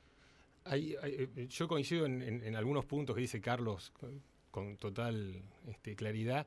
Yo quisiera recordar también que hay un fallo anterior que ha sentado jurisprudencia en, instancia de la Corte Suprema que se llama, es conocido como Belén Rodríguez. En ese fallo se establece claramente que ante un contenido que es notoriamente violento y ahí la corte hace la que tenga por una fin infantil o- o violencia o apología del delito, ahí Google tiene que retirarlo sin ningún tipo de condiciones directamente. Pero en este caso eso sería una porción Eh, del claro, contenido. entonces, Por lo que dice Carlos, eh, estamos hablando de que hay otros contenidos. Hay otros además contenidos. de los violentos. Es que, es que la, es que la sentencia parte de reconocer que el contenido es lícito y no obstante eso lo elimina. que, que Claro. Eso es la esencia del derecho al olvido, digamos. Eh, ¿no? eh, ese es el Es- tema. Es, esa hay nueve, ese es el tema, olvido. claro. El- lo que se discute que dice Carlos es correcto. O sea, es- a ver, hay, yo entendí ayer que había nueve videos hoy en discusión con contenido que ella lo afecta. La Corte, en el caso anterior, dice que cuando un usuario, un particular, cualquiera, se ve afectado por un contenido, tiene el camino judicial o administrativo para solicitar ese retiro. Es decir, la Corte no sentencia para todos los casos, es para el caso puntual que la actora, en este caso Natalia De Negri, lo está pidiendo. Es decir, va a sentar, por supuesto, una doctrina, pero no es una afectación general a todo el contenido y a toda la información, sino va a ser aplicado a los casos puntuales que se logre identificar y que ella quiera retirar. Pero si el. Supongamos, estamos hablando el día después del fallo a favor de Natalia de Negri. Si fuera Eh, a favor. Si fuera a favor, sí, sí, estoy, estoy Ajá, proyectando, sí. ¿no? Ah, Hablando a sí, futuro. sí. Supongamos, por eso dijo, supongamos que el fallo es a favor de Natalia de Negri. Y como ustedes plantean, obviamente esto eh, no, no implica que esto se fuera, digamos, a aplicar a todos los casos, sino que hay situaciones bien puntuales. ¿No abre eso también una materia de discusión muy abierta a la hora de decidir qué sí, qué no? Es, es que mientras no haya una ley que regule, todo termina en interpretación judicial, como es en este caso. Entonces, si vos, cualquiera de nosotros, cualquiera que nos está escuchando, se siente afectado por un contenido, va a tener la vía judicial, ¿para qué? Para que la justicia reconozca si ese contenido debe o no ser sacado. Claro, pero habría que describir bien, entonces, qué tipo. de- habría que Ah, escribir y e- que. Ese es el tema. Claro. Vos tenés que identificar Eh, exactamente el contenido. Sí, Carlos. Sí. No, eh, eh, es, eh, es- a ver, es un buen punto que, que- que planteas y creo que va a ser un tanto inevitable. Inevitable ¿por qué? Porque la Corte está básicamente entre dos alternativas. Dar una regla muy, muy chiquita, muy concreta, muy aplicable al caso, con lo cual van a quedar un montón de otros casos afuera y se va a litigar por esos casos que no van a estar incluidos dentro de esta regla, o dar una regla muy amplia que va a hacer ruido por todos lados y se van a litigar casos este, porque la regla es muy amplia. ¿Por qué? Porque estamos frente a una cosa nueva sobre la cual hay muy poco recorrido, sobre la cual, como bien dice este, el, el doc, no hay una legislación. Entonces, es, es uno de los primeros, es el primer caso donde la Corte va a abordar, el derecho al olvido, eh, no va a ser el último. Ya sea porque resuelva muy específicamente sobre este caso y queda alrededor un montón de cosas por resolver, o porque la regla sea muy amplia y vaya y, y va a terminar cru- crujiendo en un sentido o en otro en muchas oportunidades, ¿no? Ahora, yo tengo una duda respecto a esto que si bien es para el caso particular de Natalia de Negri, seguramente detrás van a venir otros casos porque evidentemente la Corte Suprema elige uno para sentar jurisprudencia y que después otros casos remitan a este. Ahora, ¿no puede pasar después que venga alguien, no sé, eh, por un delito de corrupción o por un eh, o porque mató a alguien o porque es un violador? o- digo, puede venir cualquiera después a decir, bueno, yo no quiero que figuren mis antecedentes y quiero el derecho al olvido, ¿no? O, o cuál va a ser ahí el límite? Dependerá, de- en parte del criterio que haga la Corte. Yo le podría decir este, respecto de lo que dijo la sentencia de Cámara. La sentencia de Cámara analiza y determina si hay interés periodístico, si hay interés público o no en la, en la publicación. Y llega a la conclusión de que no lo hay. Eh, desde el punto de vista de quienes vemos, este, vemos esta película con los anteojos de la libertad de expresión, eso nos aterroriza. Porque poner poner en manos de un funcionario del Estado, llámese censor, llámese juez, llámese quien sea, decidir si algo es de interés público o no, hace, es de alguna manera dar vuelta el sistema, ¿no? O sea, nosotros tenemos la libertad justamente para cuestionar a los funcionarios y después resulta que los funcionarios nos van a decir que es de interés público y que es no, y que no, es algo que nos, nos hace demasiado ruido. Una de las, de las de los planteos a ser muy interesantes que, que hicieron los jueces era, le preguntaron precisamente a Google cuál era la ponderación a la hora de rankear los contenidos o los resultados de búsqueda. Porque acá es por qué una señora, en este caso puntual, aparece en primer lugar estos videos. O ¿Por qué no aparece eh, cronológicamente, por ejemplo, lo que vos manifestabas? Es decir, lo último que ha hecho su trayectoria, su carrera, después de todos estos acontecimientos que fueron hace más de 20 años. Y ahí es, es interesante, porque acá también vamos nuevamente a la ponderación, a la valoración, o cómo hacen los algoritmos, que son hechos también por personas, para rankear determinados contenidos y otros no. Entonces, uno de los puntos también interesantes que acá también se plantea es qué tipo de información o cómo la presenta un, un- un buscador de la magnitud de Google. Las Interesante lo que decís, Raúl, porque además una de las propuestas de uno de los expositores, el defensor del pueblo de la provincia de Buenos Aires, apuntaba a generar una agencia nacional de algoritmos, algo que es bastante difícil de aplicar, pero por otro lado también lo que vos decís, se abre la discusión, y Carlos lo sabe bien porque es también una discusión Sí, en, sí. en ADEPA y en las entidades periodísticas, de la falta de transparencia de algunos procesos que aplica Google eh, a, a- al... Y voy a una ventana chiquitita de todo lo que hace Google, ¿no? Que es un gigante de Internet, que tiene que ver con esto de cómo jerarquiza, cómo muestra y qué responsabilidad tiene sobre lo que muestra. ¿Y, y cuál es la vinculación? Una, otra de las preguntas es cuál es la vinculación con los medios para rankear esto de una forma o no, o otra.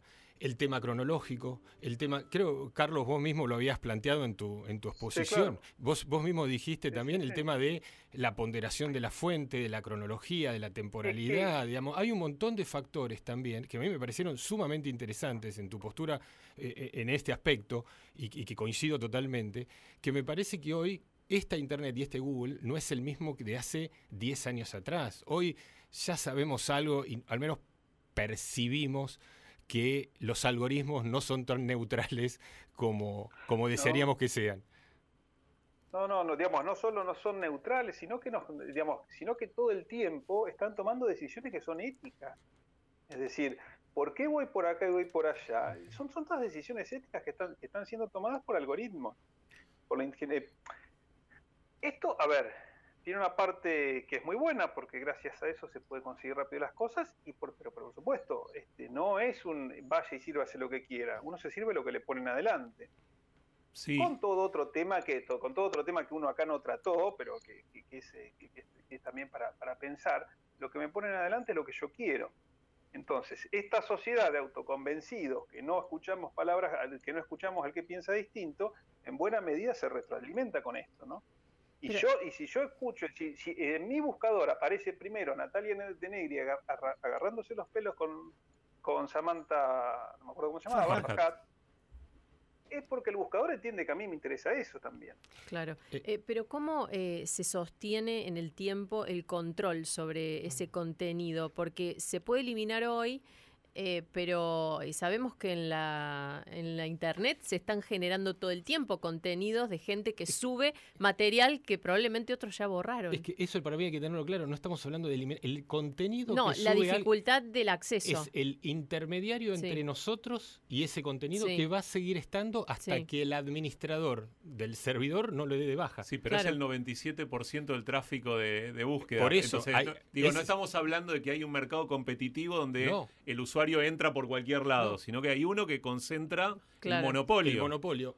Como buscador, como intermedio. Ahora, el contenido para Sí. la parte académica, para la parte periodística y para la investigación, digamos, hay otros medios. No quiero de- negar que sea el canal principal. Y, Claro. A ver, pero nosotros, yo cuando estudiaba no existía Google y pude estudiar, digamos, a ver, este, el periodismo hace años también que no existía Google y realizaba, excel- realizaba excelentes investigaciones. Quiero decir, hoy es una puerta que desde ya que no la voy a desconocer, pero el contenido está y va a seguir vigente hasta Sí. que alguien no lo baje. Claro, Es decir, se le dificulta el acceso a la gente. Claro, es la tenés- acceso. Hoy en día tenés dos maneras de acceder a cualquier sitio. O pones www y el sitio, o lo que hacemos todos, Sí, vas Google, por Google y le y, pone listo. Natalia de Negri. Exacto. Claro. Ahora, Tiene- lo- a ver, tiene, Carlos tiene tiene- eso, eso- a ver, a ver, que claramente es una cuestión de cómo lo valoran. Yo estoy, no, estoy en la vereda opuesta en cuanto que creo que esa que, que dificultarnos eso hoy, no, dificultarnos el acceso a Google, en mi opinión, es casi como dificultarme el acceso a la computadora.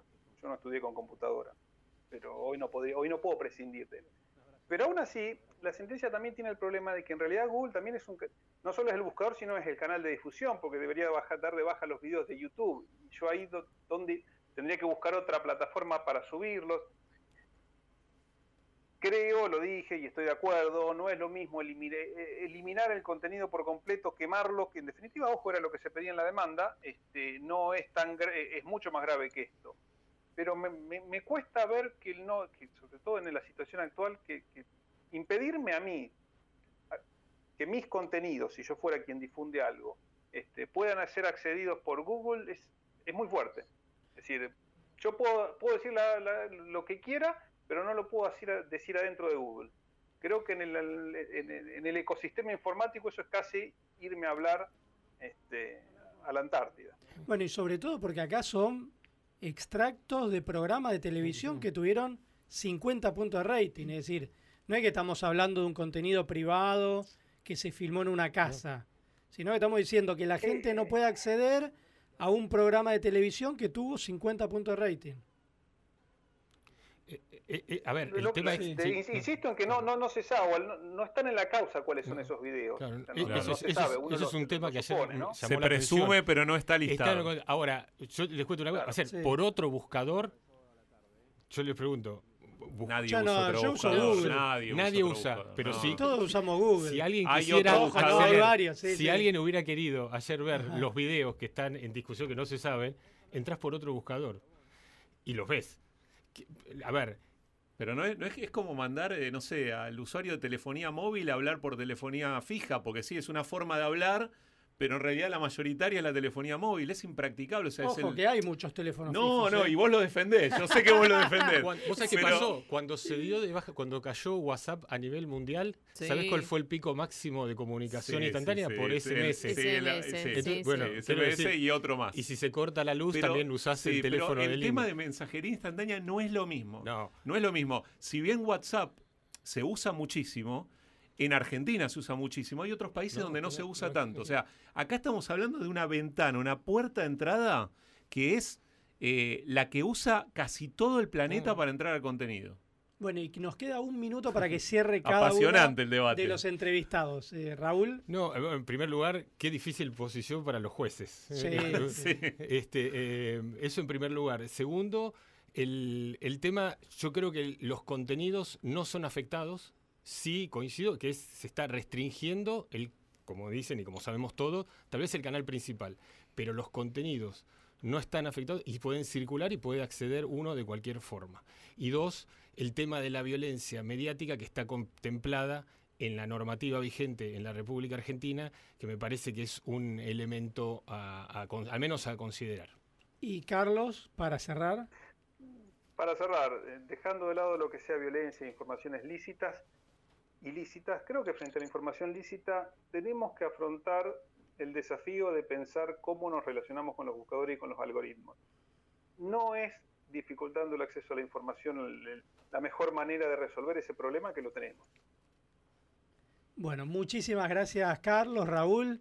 Un placer haberlos tenido acá y esperamos cuando salga el fallo de la Corte volver a consultarlos. No, muchas gracias. Bueno, hablábamos con buenas Raúl Mar- buenas tardes, un saludo a Raúl y a todos.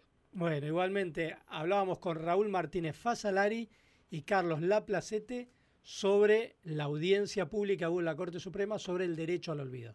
Contacto Digital, un puente entre las personas y los medios.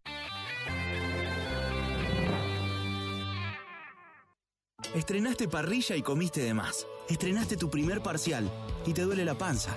Estrenaste ser abuelo y estás lleno de emoción. Tenés siempre Sertal, el alivio de siempre que también está de estreno. Sertal, qué felicidad sentirse bien.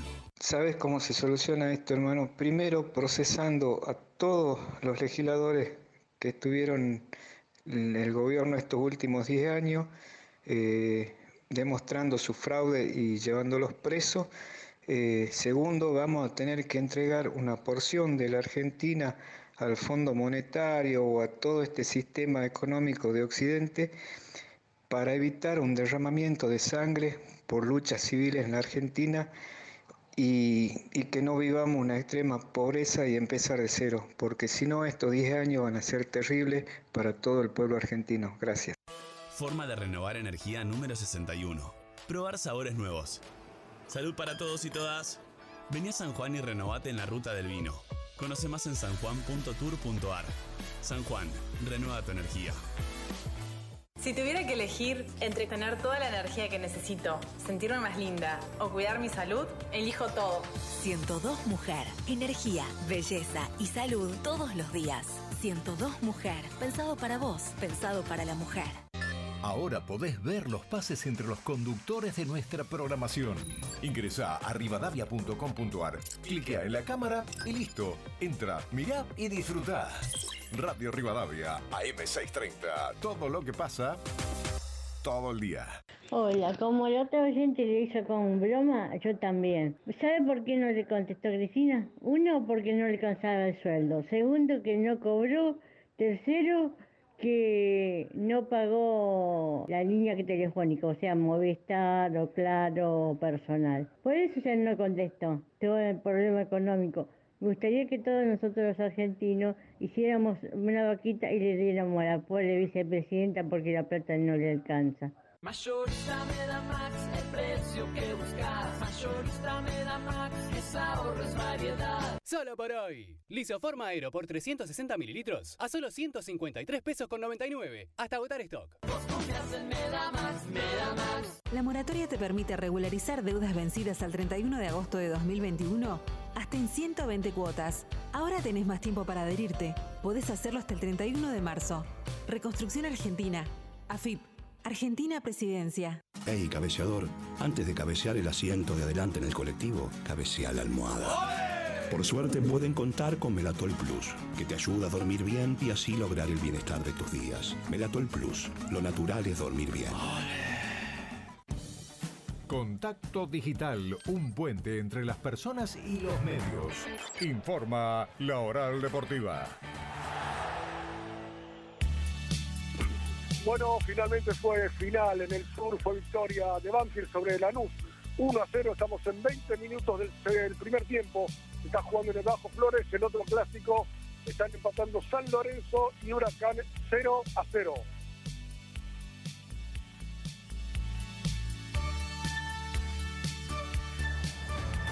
Así informó la Oral Deportiva.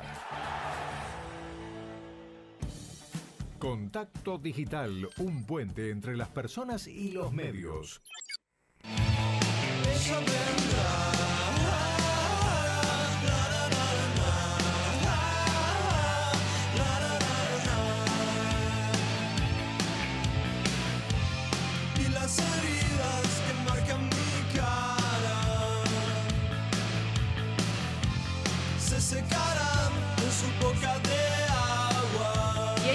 Mensajes, porque ustedes recuerdan que teníamos una consigna, ¿no? Hablamos de Sí, muchos ¿a dónde quedó la consigna? Pero acá los oyentes llaman Llaman por todos los y temas. nos parece fantástico. Sí, y vamos a retomar eh, con algunos que respondieron eh, a la consigna. Elena de Hurlingham. Cristina no responde porque está furiosa y su patología no le permite expresarse. Eh, Miriam de Bahía Blanca dice que le parece toda una payasada, que son dos irresponsables porque siguen los aumentos y el hambre de todos los argentinos. Tiene mucha bronca. Miriam, eh, otro mensaje de Edgardo de Formosa, que ve sintonía también con otros que leímos y con otros que llegaron también. ¿Cómo no se dan cuenta que es todo teatro? Eh, y habla sobre la pelea entre Alberto y Cristina. Muchos oyentes que dicen eso, que no creen en la pelea Que y está que armado. está armada. Sí, Bueno, eh, nosotros escuchamos todas las posiciones, como siempre. Imagínense que entrevistamos la semana pasada a Javier Milei y a Nicolás del Caño. sí. Escuchamos a Están todos Todas las expresiones. y nos encanta que los oyentes manden sus mensajes. Buenas tardes, muy interesante el programa, pero creo que no hay que ser tan ingenuos. Todo esto es una parodia. Que la vocera salga eh, a decir que no le contestó al presidente, está todo armado. Por favor, ella se está burlando de todos los periodistas y de todos porque piensan que están peleados. Y ellos no están peleados porque tienen un bien común, el poder, y seguir en el poder. Por favor, no crean todas esas fantasías. Es todo un relato que ella está acostumbrada, la orquesta lo, lo filma y lo envía y ella feliz. Se mata de risa. Por favor. Hola, buenas tardes. Soy Rubén de Córdoba. No se crean todo esto, que están peleados. La mina, la Cristina quería arreglar con el fondo, porque ella sabe, no es ninguna estúpida. Pero el relato de ella no va con eso. Así que se hace la enojada, se hace todo solamente para mantener la tropa zombie que tiene eh, conforme. Un abrazo. Chicos, no creo que Cristina y Alberto estén distanciados. Para mí es todo una obra de teatro eh, para entretenernos a los pobres estúpidos que pagamos impuestos, para que nos ocupemos de si están peleados, si no están peleados, si se atienden el teléfono o no. Está todo arreglado entre ellos. Es una forma de entretenernos para ver cómo, cómo arreglan sus próximas candidaturas. No les creo nada. Es un gobierno de chantas y lo peor de todo esto es la cantidad de gente que los sigue apoyando. Eso es lo más preocupante. Buenas tardes, soy María Beatriz. Pienso que el derecho al olvido es algo así como la obligación de tener Alzheimer. La memoria uno la tiene mientras vive. Saludos, todo, todo el programa muy bueno. Más mensajes. eh, Hola Ceci Ale Gastón. Para mí no es porque esté todo mal entre ellos. No le contesta los mensajes de WhatsApp porque no tiene señal. Eh, dice este oyente. Bueno. Salvador eh, dice, Cristina necesita a alguien a quien culpar. Cambió el A, pero Macri, y ahora será A, pero Alberto. Eh, otro mensaje desde Lima, provincia de Buenos Aires, que nos felicita por el programa. Así que muchas gracias. René, el último que leemos, buenas tardes. La clase no se compra con dinero. Así de cortito, así. Por lo del derecho al olvido, ¿es? No, por eh, el mensaje de Cristina. Ah, la Cristina. clase no se compra con dinero y agrega gobierno de rústicos. Así nos va. Eso dice René. Y la tenemos aquí a Sol Giorgetti. Hola chicos, ¿cómo andan? ¿Todo bien? Muy bien. Acomodándome. Placer tenerla aquí en el estudio. Igualmente, a mí me encanta estar con ustedes. ¿Cómo andan? ¿Cómo pasaron la semana? Muy bien, muy bien. Muy acá, bien, mucho muy trabajo. Ahí está. Me Ahí falta está, esto. Faltaba, me ¿no? falta- Faltaba la Sí. energía de Ay, todos me, los me sábados. falta esto para arrancar. ¿eh? Sí, sí, tal cual. Temazo de Cindy. Me encanta. ¿eh? ¿Cómo, cómo nos recuerda a los 80 esto Ay, para sí. los no- nostálgicos? Pero aparte Sí, es sí. un temazo que sigue vigente. Sí. O sea, Sí. como que no, no, no muere nunca. Yo escucho esto y me hace acordar de esos peinados que tenían las Los peinados chicas. locos, sí, eso de los sí. 80. A mí me remonta ¿Eh? un poco también a la película de John Travolta, Gris, el musical, Ajá. Ah, mira. que también tiene el que está buenísimo. Sí, temazo. Y además te lleva el fin de semana esta canción, a divertirte, Sí, salir, pasarla cual. bien. Bueno, a mí, saben que me gusta venir y contarles un poco lo que hice durante la semana. Y esta semana estuve leyendo un libro que ustedes verán, los oyentes ver, obviamente no, pero tengo en mis manos el nuevo libro de Facundo Arana, que es su primer libro. Así que mm, está debutando como escritor, nosotros lo conocemos. Multifacético, Sí, Facundo. bueno, escala montaña. Actúa, Yo fui toca a el verlo saxo. cuando Perdón, en el teatro. eh, surfea también. De todo hace. Es sí. bueno, porque Muy viste que buen todo el actor. mundo dice que es muy buena persona. Sí, sí, Ah, todo. como todo. actor a mí me encanta. También, sí, me encanta. Bueno, sí. este, este es su primer libro. Él tiene un blog desde hace un tiempo ya donde publica ¿no? sus relatos y demás, pero lo pudo publicar en físico, que es algo que venía esperando, y lo estuve leyendo durante la semana. Es una obra súper íntima, porque nosotros pasa mucho con, con estos eh, personajes o, o- o personas públicas, ¿no? Que tienen esta vida tan expuesta en los medios que uno siente o la gente siente que lo conoce a través de los personajes que interpreta en este caso, pero la realidad es que uno en realidad no llega a conocer. Es como, nosotros nos escuchan en la radio, pero no saben cómo somos realmente. Y el que lea este libro de Facundo Arana va a descubrir un montón de cosas que eh, seguramente no sabían de él. Pero no es autobiográfico. No es autobiográfico. ¿Es ficción? Hay ficción, hay de todo un poco. Hay Ah. ficción, hay cosas, vivencias de él. Habla mucho, bueno, él, él tuvo un par de experiencias eh, cercanas a la muerte. Habla mucho de la muerte. eh, Y habla mucho, el, el libro se llama La pluma de Cali. Habla La mucho pluma de Cali. de Cali. Cali es, eh, era el mejor amigo de, de Facundo que Ajá. falleció muy joven. Eh, eh, Facundo, cuando era joven, tuvo un, un cáncer, un, un linfoma, si no me equivoco. Y eh, mientras él atravesaba esta enfermedad, su mejor amigo eh, muere de un an- aneurisma. Y en- es, un, es, es muy fuerte porque en un relato él habla de, de su amigo y cuando tenían 18 años, él cuenta en uno de sus relatos que se sentaban juntos, Facundo dibujaba, Cali escribía, él lo describe a Cali como una persona que tenía mucho talento para escribir. Y eh, Cali en un momento le pregunta a Facundo si él tiene hecho su testamento. Y Facundo le dice, no, tenemos 17 años, ¿por qué debería tener escrito mi testamento? Así que era muy fuerte porque en realidad el que estaba quizás más cercano a la muerte era Facundo y el que se termina eh, yendo primero es Cali. Así que de estos relatos hay varios y está, la verdad que está muy bueno para, para conocer un poco más a este artista. Sol, siempre, viste que es muy complejo hablar de la muerte. Súper. Y por lo menos en mi casa, no sé en la casa de ustedes, eh, cada tanto se instala ese tema. Y es tan difícil de tratar, pero a la vez eh, muchas veces concluimos que hablar de la muerte también es una manera de valorar la vida. Y también a determinada edad, donde la muerte tal vez es más cercana, porque como vos decís, a los, cuando sos adolescente o tenés 20 años, eso no es algo Claro. natural.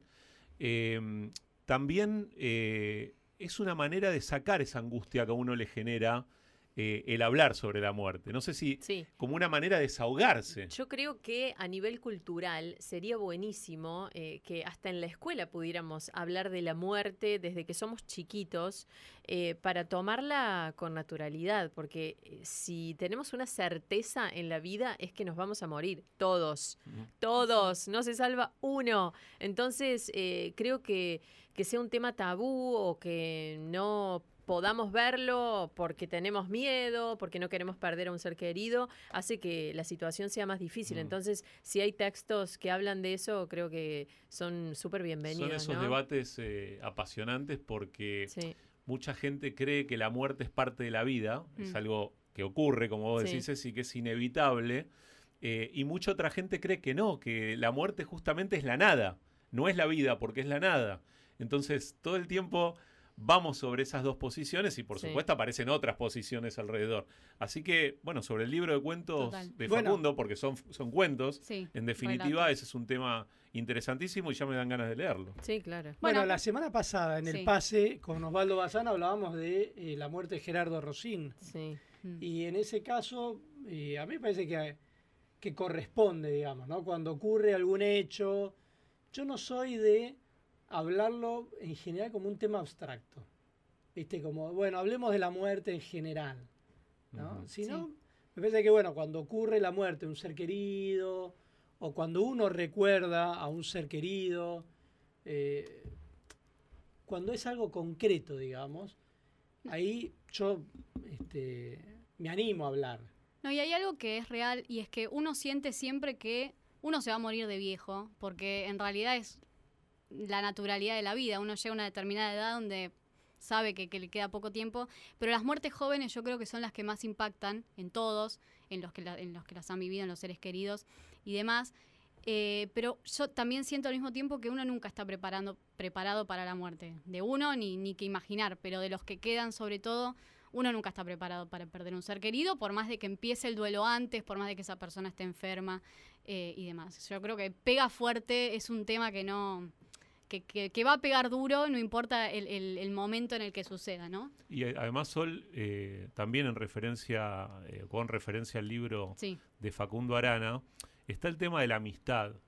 Cuando hay una amistad de por medio, Uy, sea la sí. edad que sea, Sí, es terrible. y la muerte interrumpe esa ami- amistad, uno, bueno, como pasó, Alejandro, vos bien mencionás el, el caso de Gerardo, de nuestro colega Gerardo Rossini, la cantidad de amigos que tenía en el medio y también fuera del medio, eh, esa angustia yo creo que se potencia porque ese nivel de cercanía que vos tenés, eligiendo, siempre uno dice que los amigos son como hermanos de la vida. o sea, La familia es que uno elige. la familia que uno elige. Y, y eso, eh, en el caso de interrumpirse una amistad por Sí. una muerte, eh, sea natural o una tragedia, digamos, algo inesperado, eh, obviamente pega fuertísimo y me imagino Sí. que en el caso de Facundo eso también lo motivó a expresarlo, a escribirlo y a Sí. volcarlo en el libro. Sí, me imagino que sí. Recién Sol hablaba de un blog y llegó un mensaje de Jacqueline desde Uruguay que dice que conoce muchos de los cuentos de Facundo y relatos y adora su forma de escribir desde que tiene su blog. Ella lo lee y ella cuenta que es hermoso como cuenta cada historia porque te hace sentir que la estás viviendo. Dice ella que su voz nos la está contando. Es muy loco, pero es lo que él hace sentir. Así que le dejo un beso grande, Jacqueline, desde Uruguay, que se suma Sol a, a esto, ¿no? A esto que estamos hablando, una lectora de Facundo. Bueno, quienes quieran leer algunos de, de sus relatos pueden visitar su blog que es facuarana.blogspot.com. Tiene eh, muchos de los textos eh, que se publicaron en físico, están subidos a este blog, así que si quieren ver un poco de qué se trata, también pueden eh, visitar este blog. Y quien quiera realmente eh, tenerlo en sus manos, en físico, es un libro que eh, es muy corto, está, yo me lo leí en una semana, es muy llevadero. Eh, y da para una tarde lluviosa de mates, que, que está medio fresquito y decir, bueno, tengo ganas de leer algo corto, algo dinámico, eh, este, este libro va a estar bien. Hay que decir que nosotros habíamos agendado una entrevista con Facundo Arana, pero no nos estamos pudiendo comunicar. Así que, bueno, la idea era conversar Nos con él pendiente sobre su nuevo libro. Seguramente lo tendremos. Seguramente Esperemos lo tendremos. que así sea. Contacto Digital, un puente entre las personas y los medios.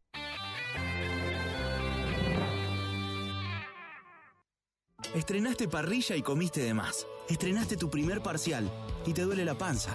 Estrenaste ser abuelo y estás lleno de emoción. Tenés siempre Sertal, el alivio de siempre que también está de estreno. Sertal, qué felicidad sentirse bien. Hey, cabeceador, antes de cabecear el asiento de adelante en el colectivo, cabecea la almohada. Por suerte pueden contar con Melatol Plus, que te ayuda a dormir bien y así lograr el bienestar de tus días. Melatol Plus, lo natural es dormir bien. Muchachos, los escucho todos los días, me encanta el programa, pero bueno, este, acá mandó siempre, mientras tuve este Albertíter, ella. Y, y no podemos perdonar tener una vice que se crea que es la presidente y, o que se robó todo y todavía la están juzgando y la gente todavía le cree. No, no, es increíble que este país le crea a una mujer que, que está recontra eh, encausada en un montón de cosas y, y la gente le sigue creyendo, ¿no? es increíble. Bueno, Fabián de Devoto. Mayorista me da Max, el precio que buscas. Mayorista me da Max, es ahorro, es variedad. Solo por hoy. Lisoforma Aero por 360 mililitros a solo 153 pesos con 99. Hasta agotar stock. Confías en Medamax, Medamax. Me toca a mí. Pero vos ya la viste. Está bien, pero no se olviden que son mi larga vista. Agarrá bien, ¿eh? A ver, buenísimo. En este inicio de clases, la bandera de la educación va a izarse más alto que nunca. La educación, nuestra bandera. Ministerio de Educación. Argentina Presidencia.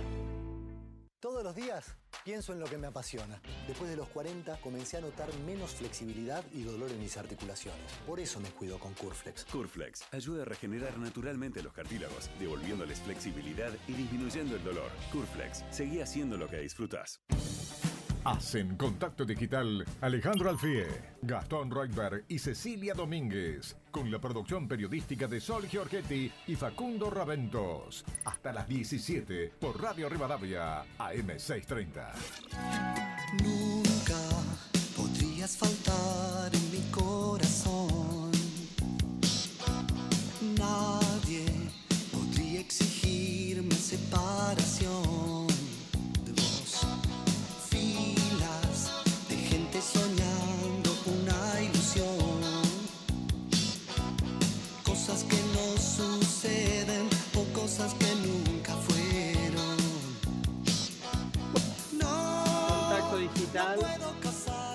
programa, ¿eh?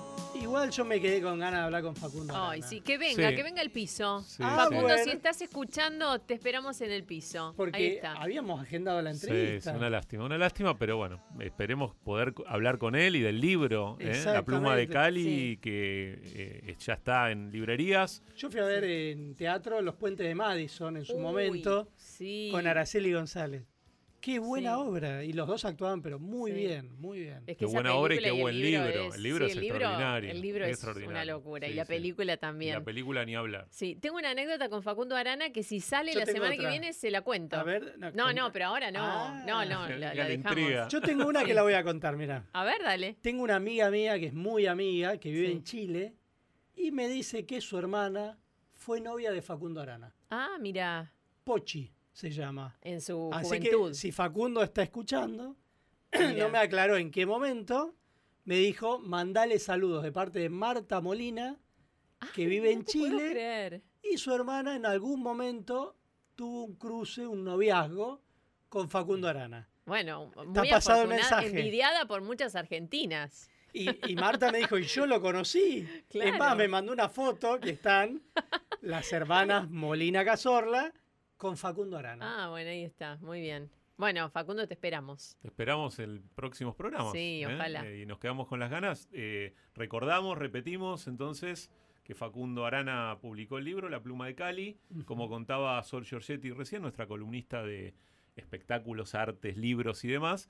eh, que eh, es, ¿Te lo llevas vos es un para- libro de cuentos. Me lo llevo, me, me interesó Ajá. mucho el tema de los relatos personales, el tema de su, bueno, su descripción de una amistad y, también sí. sus experiencias cercanas a, a la muerte, así que me, me encanta. Historias, cuentos, relatos, eh, esas cosas, dice Facundo en su libro La pluma de Cali. Bueno, y hoy tuvimos de todo, porque programón. Muy variado, muy variado. Nicolás del Caño, después los especialistas en Derecho al Olvido y ahora cerramos con el libro de Facundo Arana. Sí, de todo. De Así todo. es, y siguen llegando los mensajes, me Sí, imagino. Sí, eh, les quería leer uno que tiene que ver con la entrevista que hacíamos sobre el derecho al olvido. Eh, un eh, oyente de Lima, Agustín, eh, dice, quitar ese contenido sería beneficioso para los políticos porque eso dificultará el acceso a la información, por ejemplo, sobre casos de corrupción. Bueno, es que hay una discusión en torno a eso, es decir, ¿cuál es el límite? Porque Claro. Acá se dice, bueno, queremos que la gente no acceda a programas de televisión groseros. Ahora, eh, o grotescos, o donde hubo algún tipo de violencia o no, porque ella estaba cantando. Esto es interesante porque en la audiencia pública ayer, eh, Ricardo Lorenzetti, uno de los jueces de la Corte, empezó a preguntarle a los abogados de Natalia de Negri qué pasaría entonces si hubiera que sacar todos los contenidos grotescos de la televisión. Claro. Y no sabían qué responderle. Sí, y lo que es grotesco hoy tal vez no era lo grotesco de, de tiempo atrás. Claro, Entonces empezamos toda una discusión grotesco, donde claro. habría que listar a ver qué significa eh, o, o- o qué contenido tiene que estar y qué contenido no tiene que estar accesible. Entonces ya se abre Sí. un mundo de discusiones que yo creo que en el mundo de, de las leyes y de las normas a cumplir y sobre todo de normas de normas, ¿no? Como la libertad de expresión o el acceso a la información, que son cuestiones muy, muy grandes, ¿eh? Sí. tal vez tocando una tecla vos estás afectando esos derechos, ¿sí? Eh, entonces todo empieza a ser materia opinable y hay cosas que mm, yo, digo, es mi visión y, y además la transparento con los oyentes, yo estoy en contra completamente de que la Corte falle a favor de este caso como cualquier otro caso. ¿A eh, favor de qué? De Natalia de Negri, eh, que es la que hizo el reclamo judicial. Eh, y, y tengo muchísimos argumentos y son muchos argumentos compartidos con nuestros invitados de hoy eh, y también muchos otros que tienen que ver con estar viéndolo desde el ejercicio de la profesión periodística y del estar, estar publicando contenido periodístico que uno entiende que termina siendo el archivo histórico de cualquier sociedad. Entonces, si ya empezamos a tocar teclas ahí, me hace un poco de ruido. Bueno, vos sabés que eh, cuando habló Diana Cohen Agrest, hubo 12 amicus curiae que hablaron. Dos fueron los que entrevistamos hoy, otra fue Diana Cohen Agrest de Usina de Justicia. Fue muy interesante porque ella dijo, guarda, porque nosotros estamos muy interesados en que se sepa quiénes fueron algunas personas, por ejemplo, delincuentes. pedófilos, violadores, delincuentes, para saber si vos tenés al lado de tu casa viviendo a alguien que cometió un delito, Sí. tenés derecho a saber eso. Y si no sea cosa que por una puerta que hoy día nos parece que alguien pide sacar un programa de televisión, el día de mañana tengamos situaciones donde lo que se empiece a sacar, esa puerta se vaya abriendo cada vez más y terminemos abriéndole la puerta a olvidar cosas horrorosas. Y ella mencionó el tema de la dictadura militar. Dijo, hay toda una política de memoria, verdad y justicia, que es política de Estado, no sea cosa que se empiece a abrir la puerta para olvidar ciertas cuestiones. Alejandro, si estás dentro de un medio de comunicación, y esto es algo que tal vez los oyentes no lo conocen del todo, todo el tiempo llegan pedidos de eliminación de notas. Por causas judiciales, porque hay alguien que se siente afectado, porque en lugar de, de que Google le muestre lo más positivo de esa persona, le muestra cosas que tal vez no quiere que se sepan. Entonces, este tipo de casos realmente abren la puerta para ir hacia un mundo feliz, donde resulta que todo el mundo es bueno y todo el mundo decide qué cosas sí y qué cosas no. Todo el mundo edita su pasado a su antojo. Sí, eso, la verdad que hay que tener muchísimo cuidado. Eh, yo insisto, una cosa es que se quiera restringir un acceso por tema de violencia de género. Y otra cosa es porque canta una canción que no quiere que los demás veamos. Entonces, son dos cosas completamente distintas. Sí, Entonces, ella- Parece que ahí la Corte Suprema, en el fallo que dicte, porque después esto va a dictar un fallo, tiene que ser muy precisa respecto a cuáles son los límites eh, para restringir la libertad de expresión y el acceso a la información. Sí, ella cuando habló eh, incluso eh, mencionó de cómo eh, pasaban eh, todas esas cosas que ella sufrió en ese momento en el que participaba eh, de los programas de televisión, cómo era privada y legítimamente de su libertad en hoteles de parte de productores de televisión que la llevaban para evitar la competencia natural entre programas, para que ella no fuera a otros programas, cómo ella se sentía vulnerada en esos momentos y hacía una descripción bastante detallada de, de cómo eso la iba afectando en ese momento. Ahora, cuando el vicepresidente de la Corte, Carlos Rosenkrantz, leyó varios artículos periodísticos que eran entrevistas a ella, ella en ningún momento habló de eso. Sí. Cuando ella le preguntaban sobre esa época, hablaba de los reality shows, de que eh, fue una de las primeras que arrancó con lo que ahora es un reality, que, que era como una reina. Que, No se puede archivar, el, eh, No. digamos, recortar el archivo a conveniencia. El el archivo es vicepresidente el de la archivo. Corte le decía, pero dígame, acá en ningún momento se habló de violencia. Eh, es como que traen un tema ahora que no estuvo en la causa judicial. Y ni siquiera estuvo cuando se habló de estos temas del caso Coppola. Y ya nos estamos yendo, que vamos. estamos llegando al Sí, final del programa. opinando, sigue y nosotros nos quedaríamos dos Y que horas más. siga, que Pero no, no. Contacto Digital ya está terminando y estuvimos Gastón Reutberg, Cecilia Domínguez, quien les habla Alejandro Alfie. En la producción periodística estuvieron Sol Giorgetti y Facundo Raventos. Acá me pasaron algunos datos más de producción que voy a leer. Josué, nuestro operador. Josué Cejas en la operación técnica, Cruz Urlezaga en redes, Eric Spolsky en la producción. Les deseamos que tengan un muy buen fin de semana. Ya llega Tres Hemisferios con Carolina Moroso, Osvaldo Bazán y Adrián Amado. Que tengan un muy buen fin de semana. Nosotros nos volvemos a ver el próximo sábado a las 3 de la tarde. Buenas tardes y hasta el próximo sábado. Quédate en Radio Rivadavia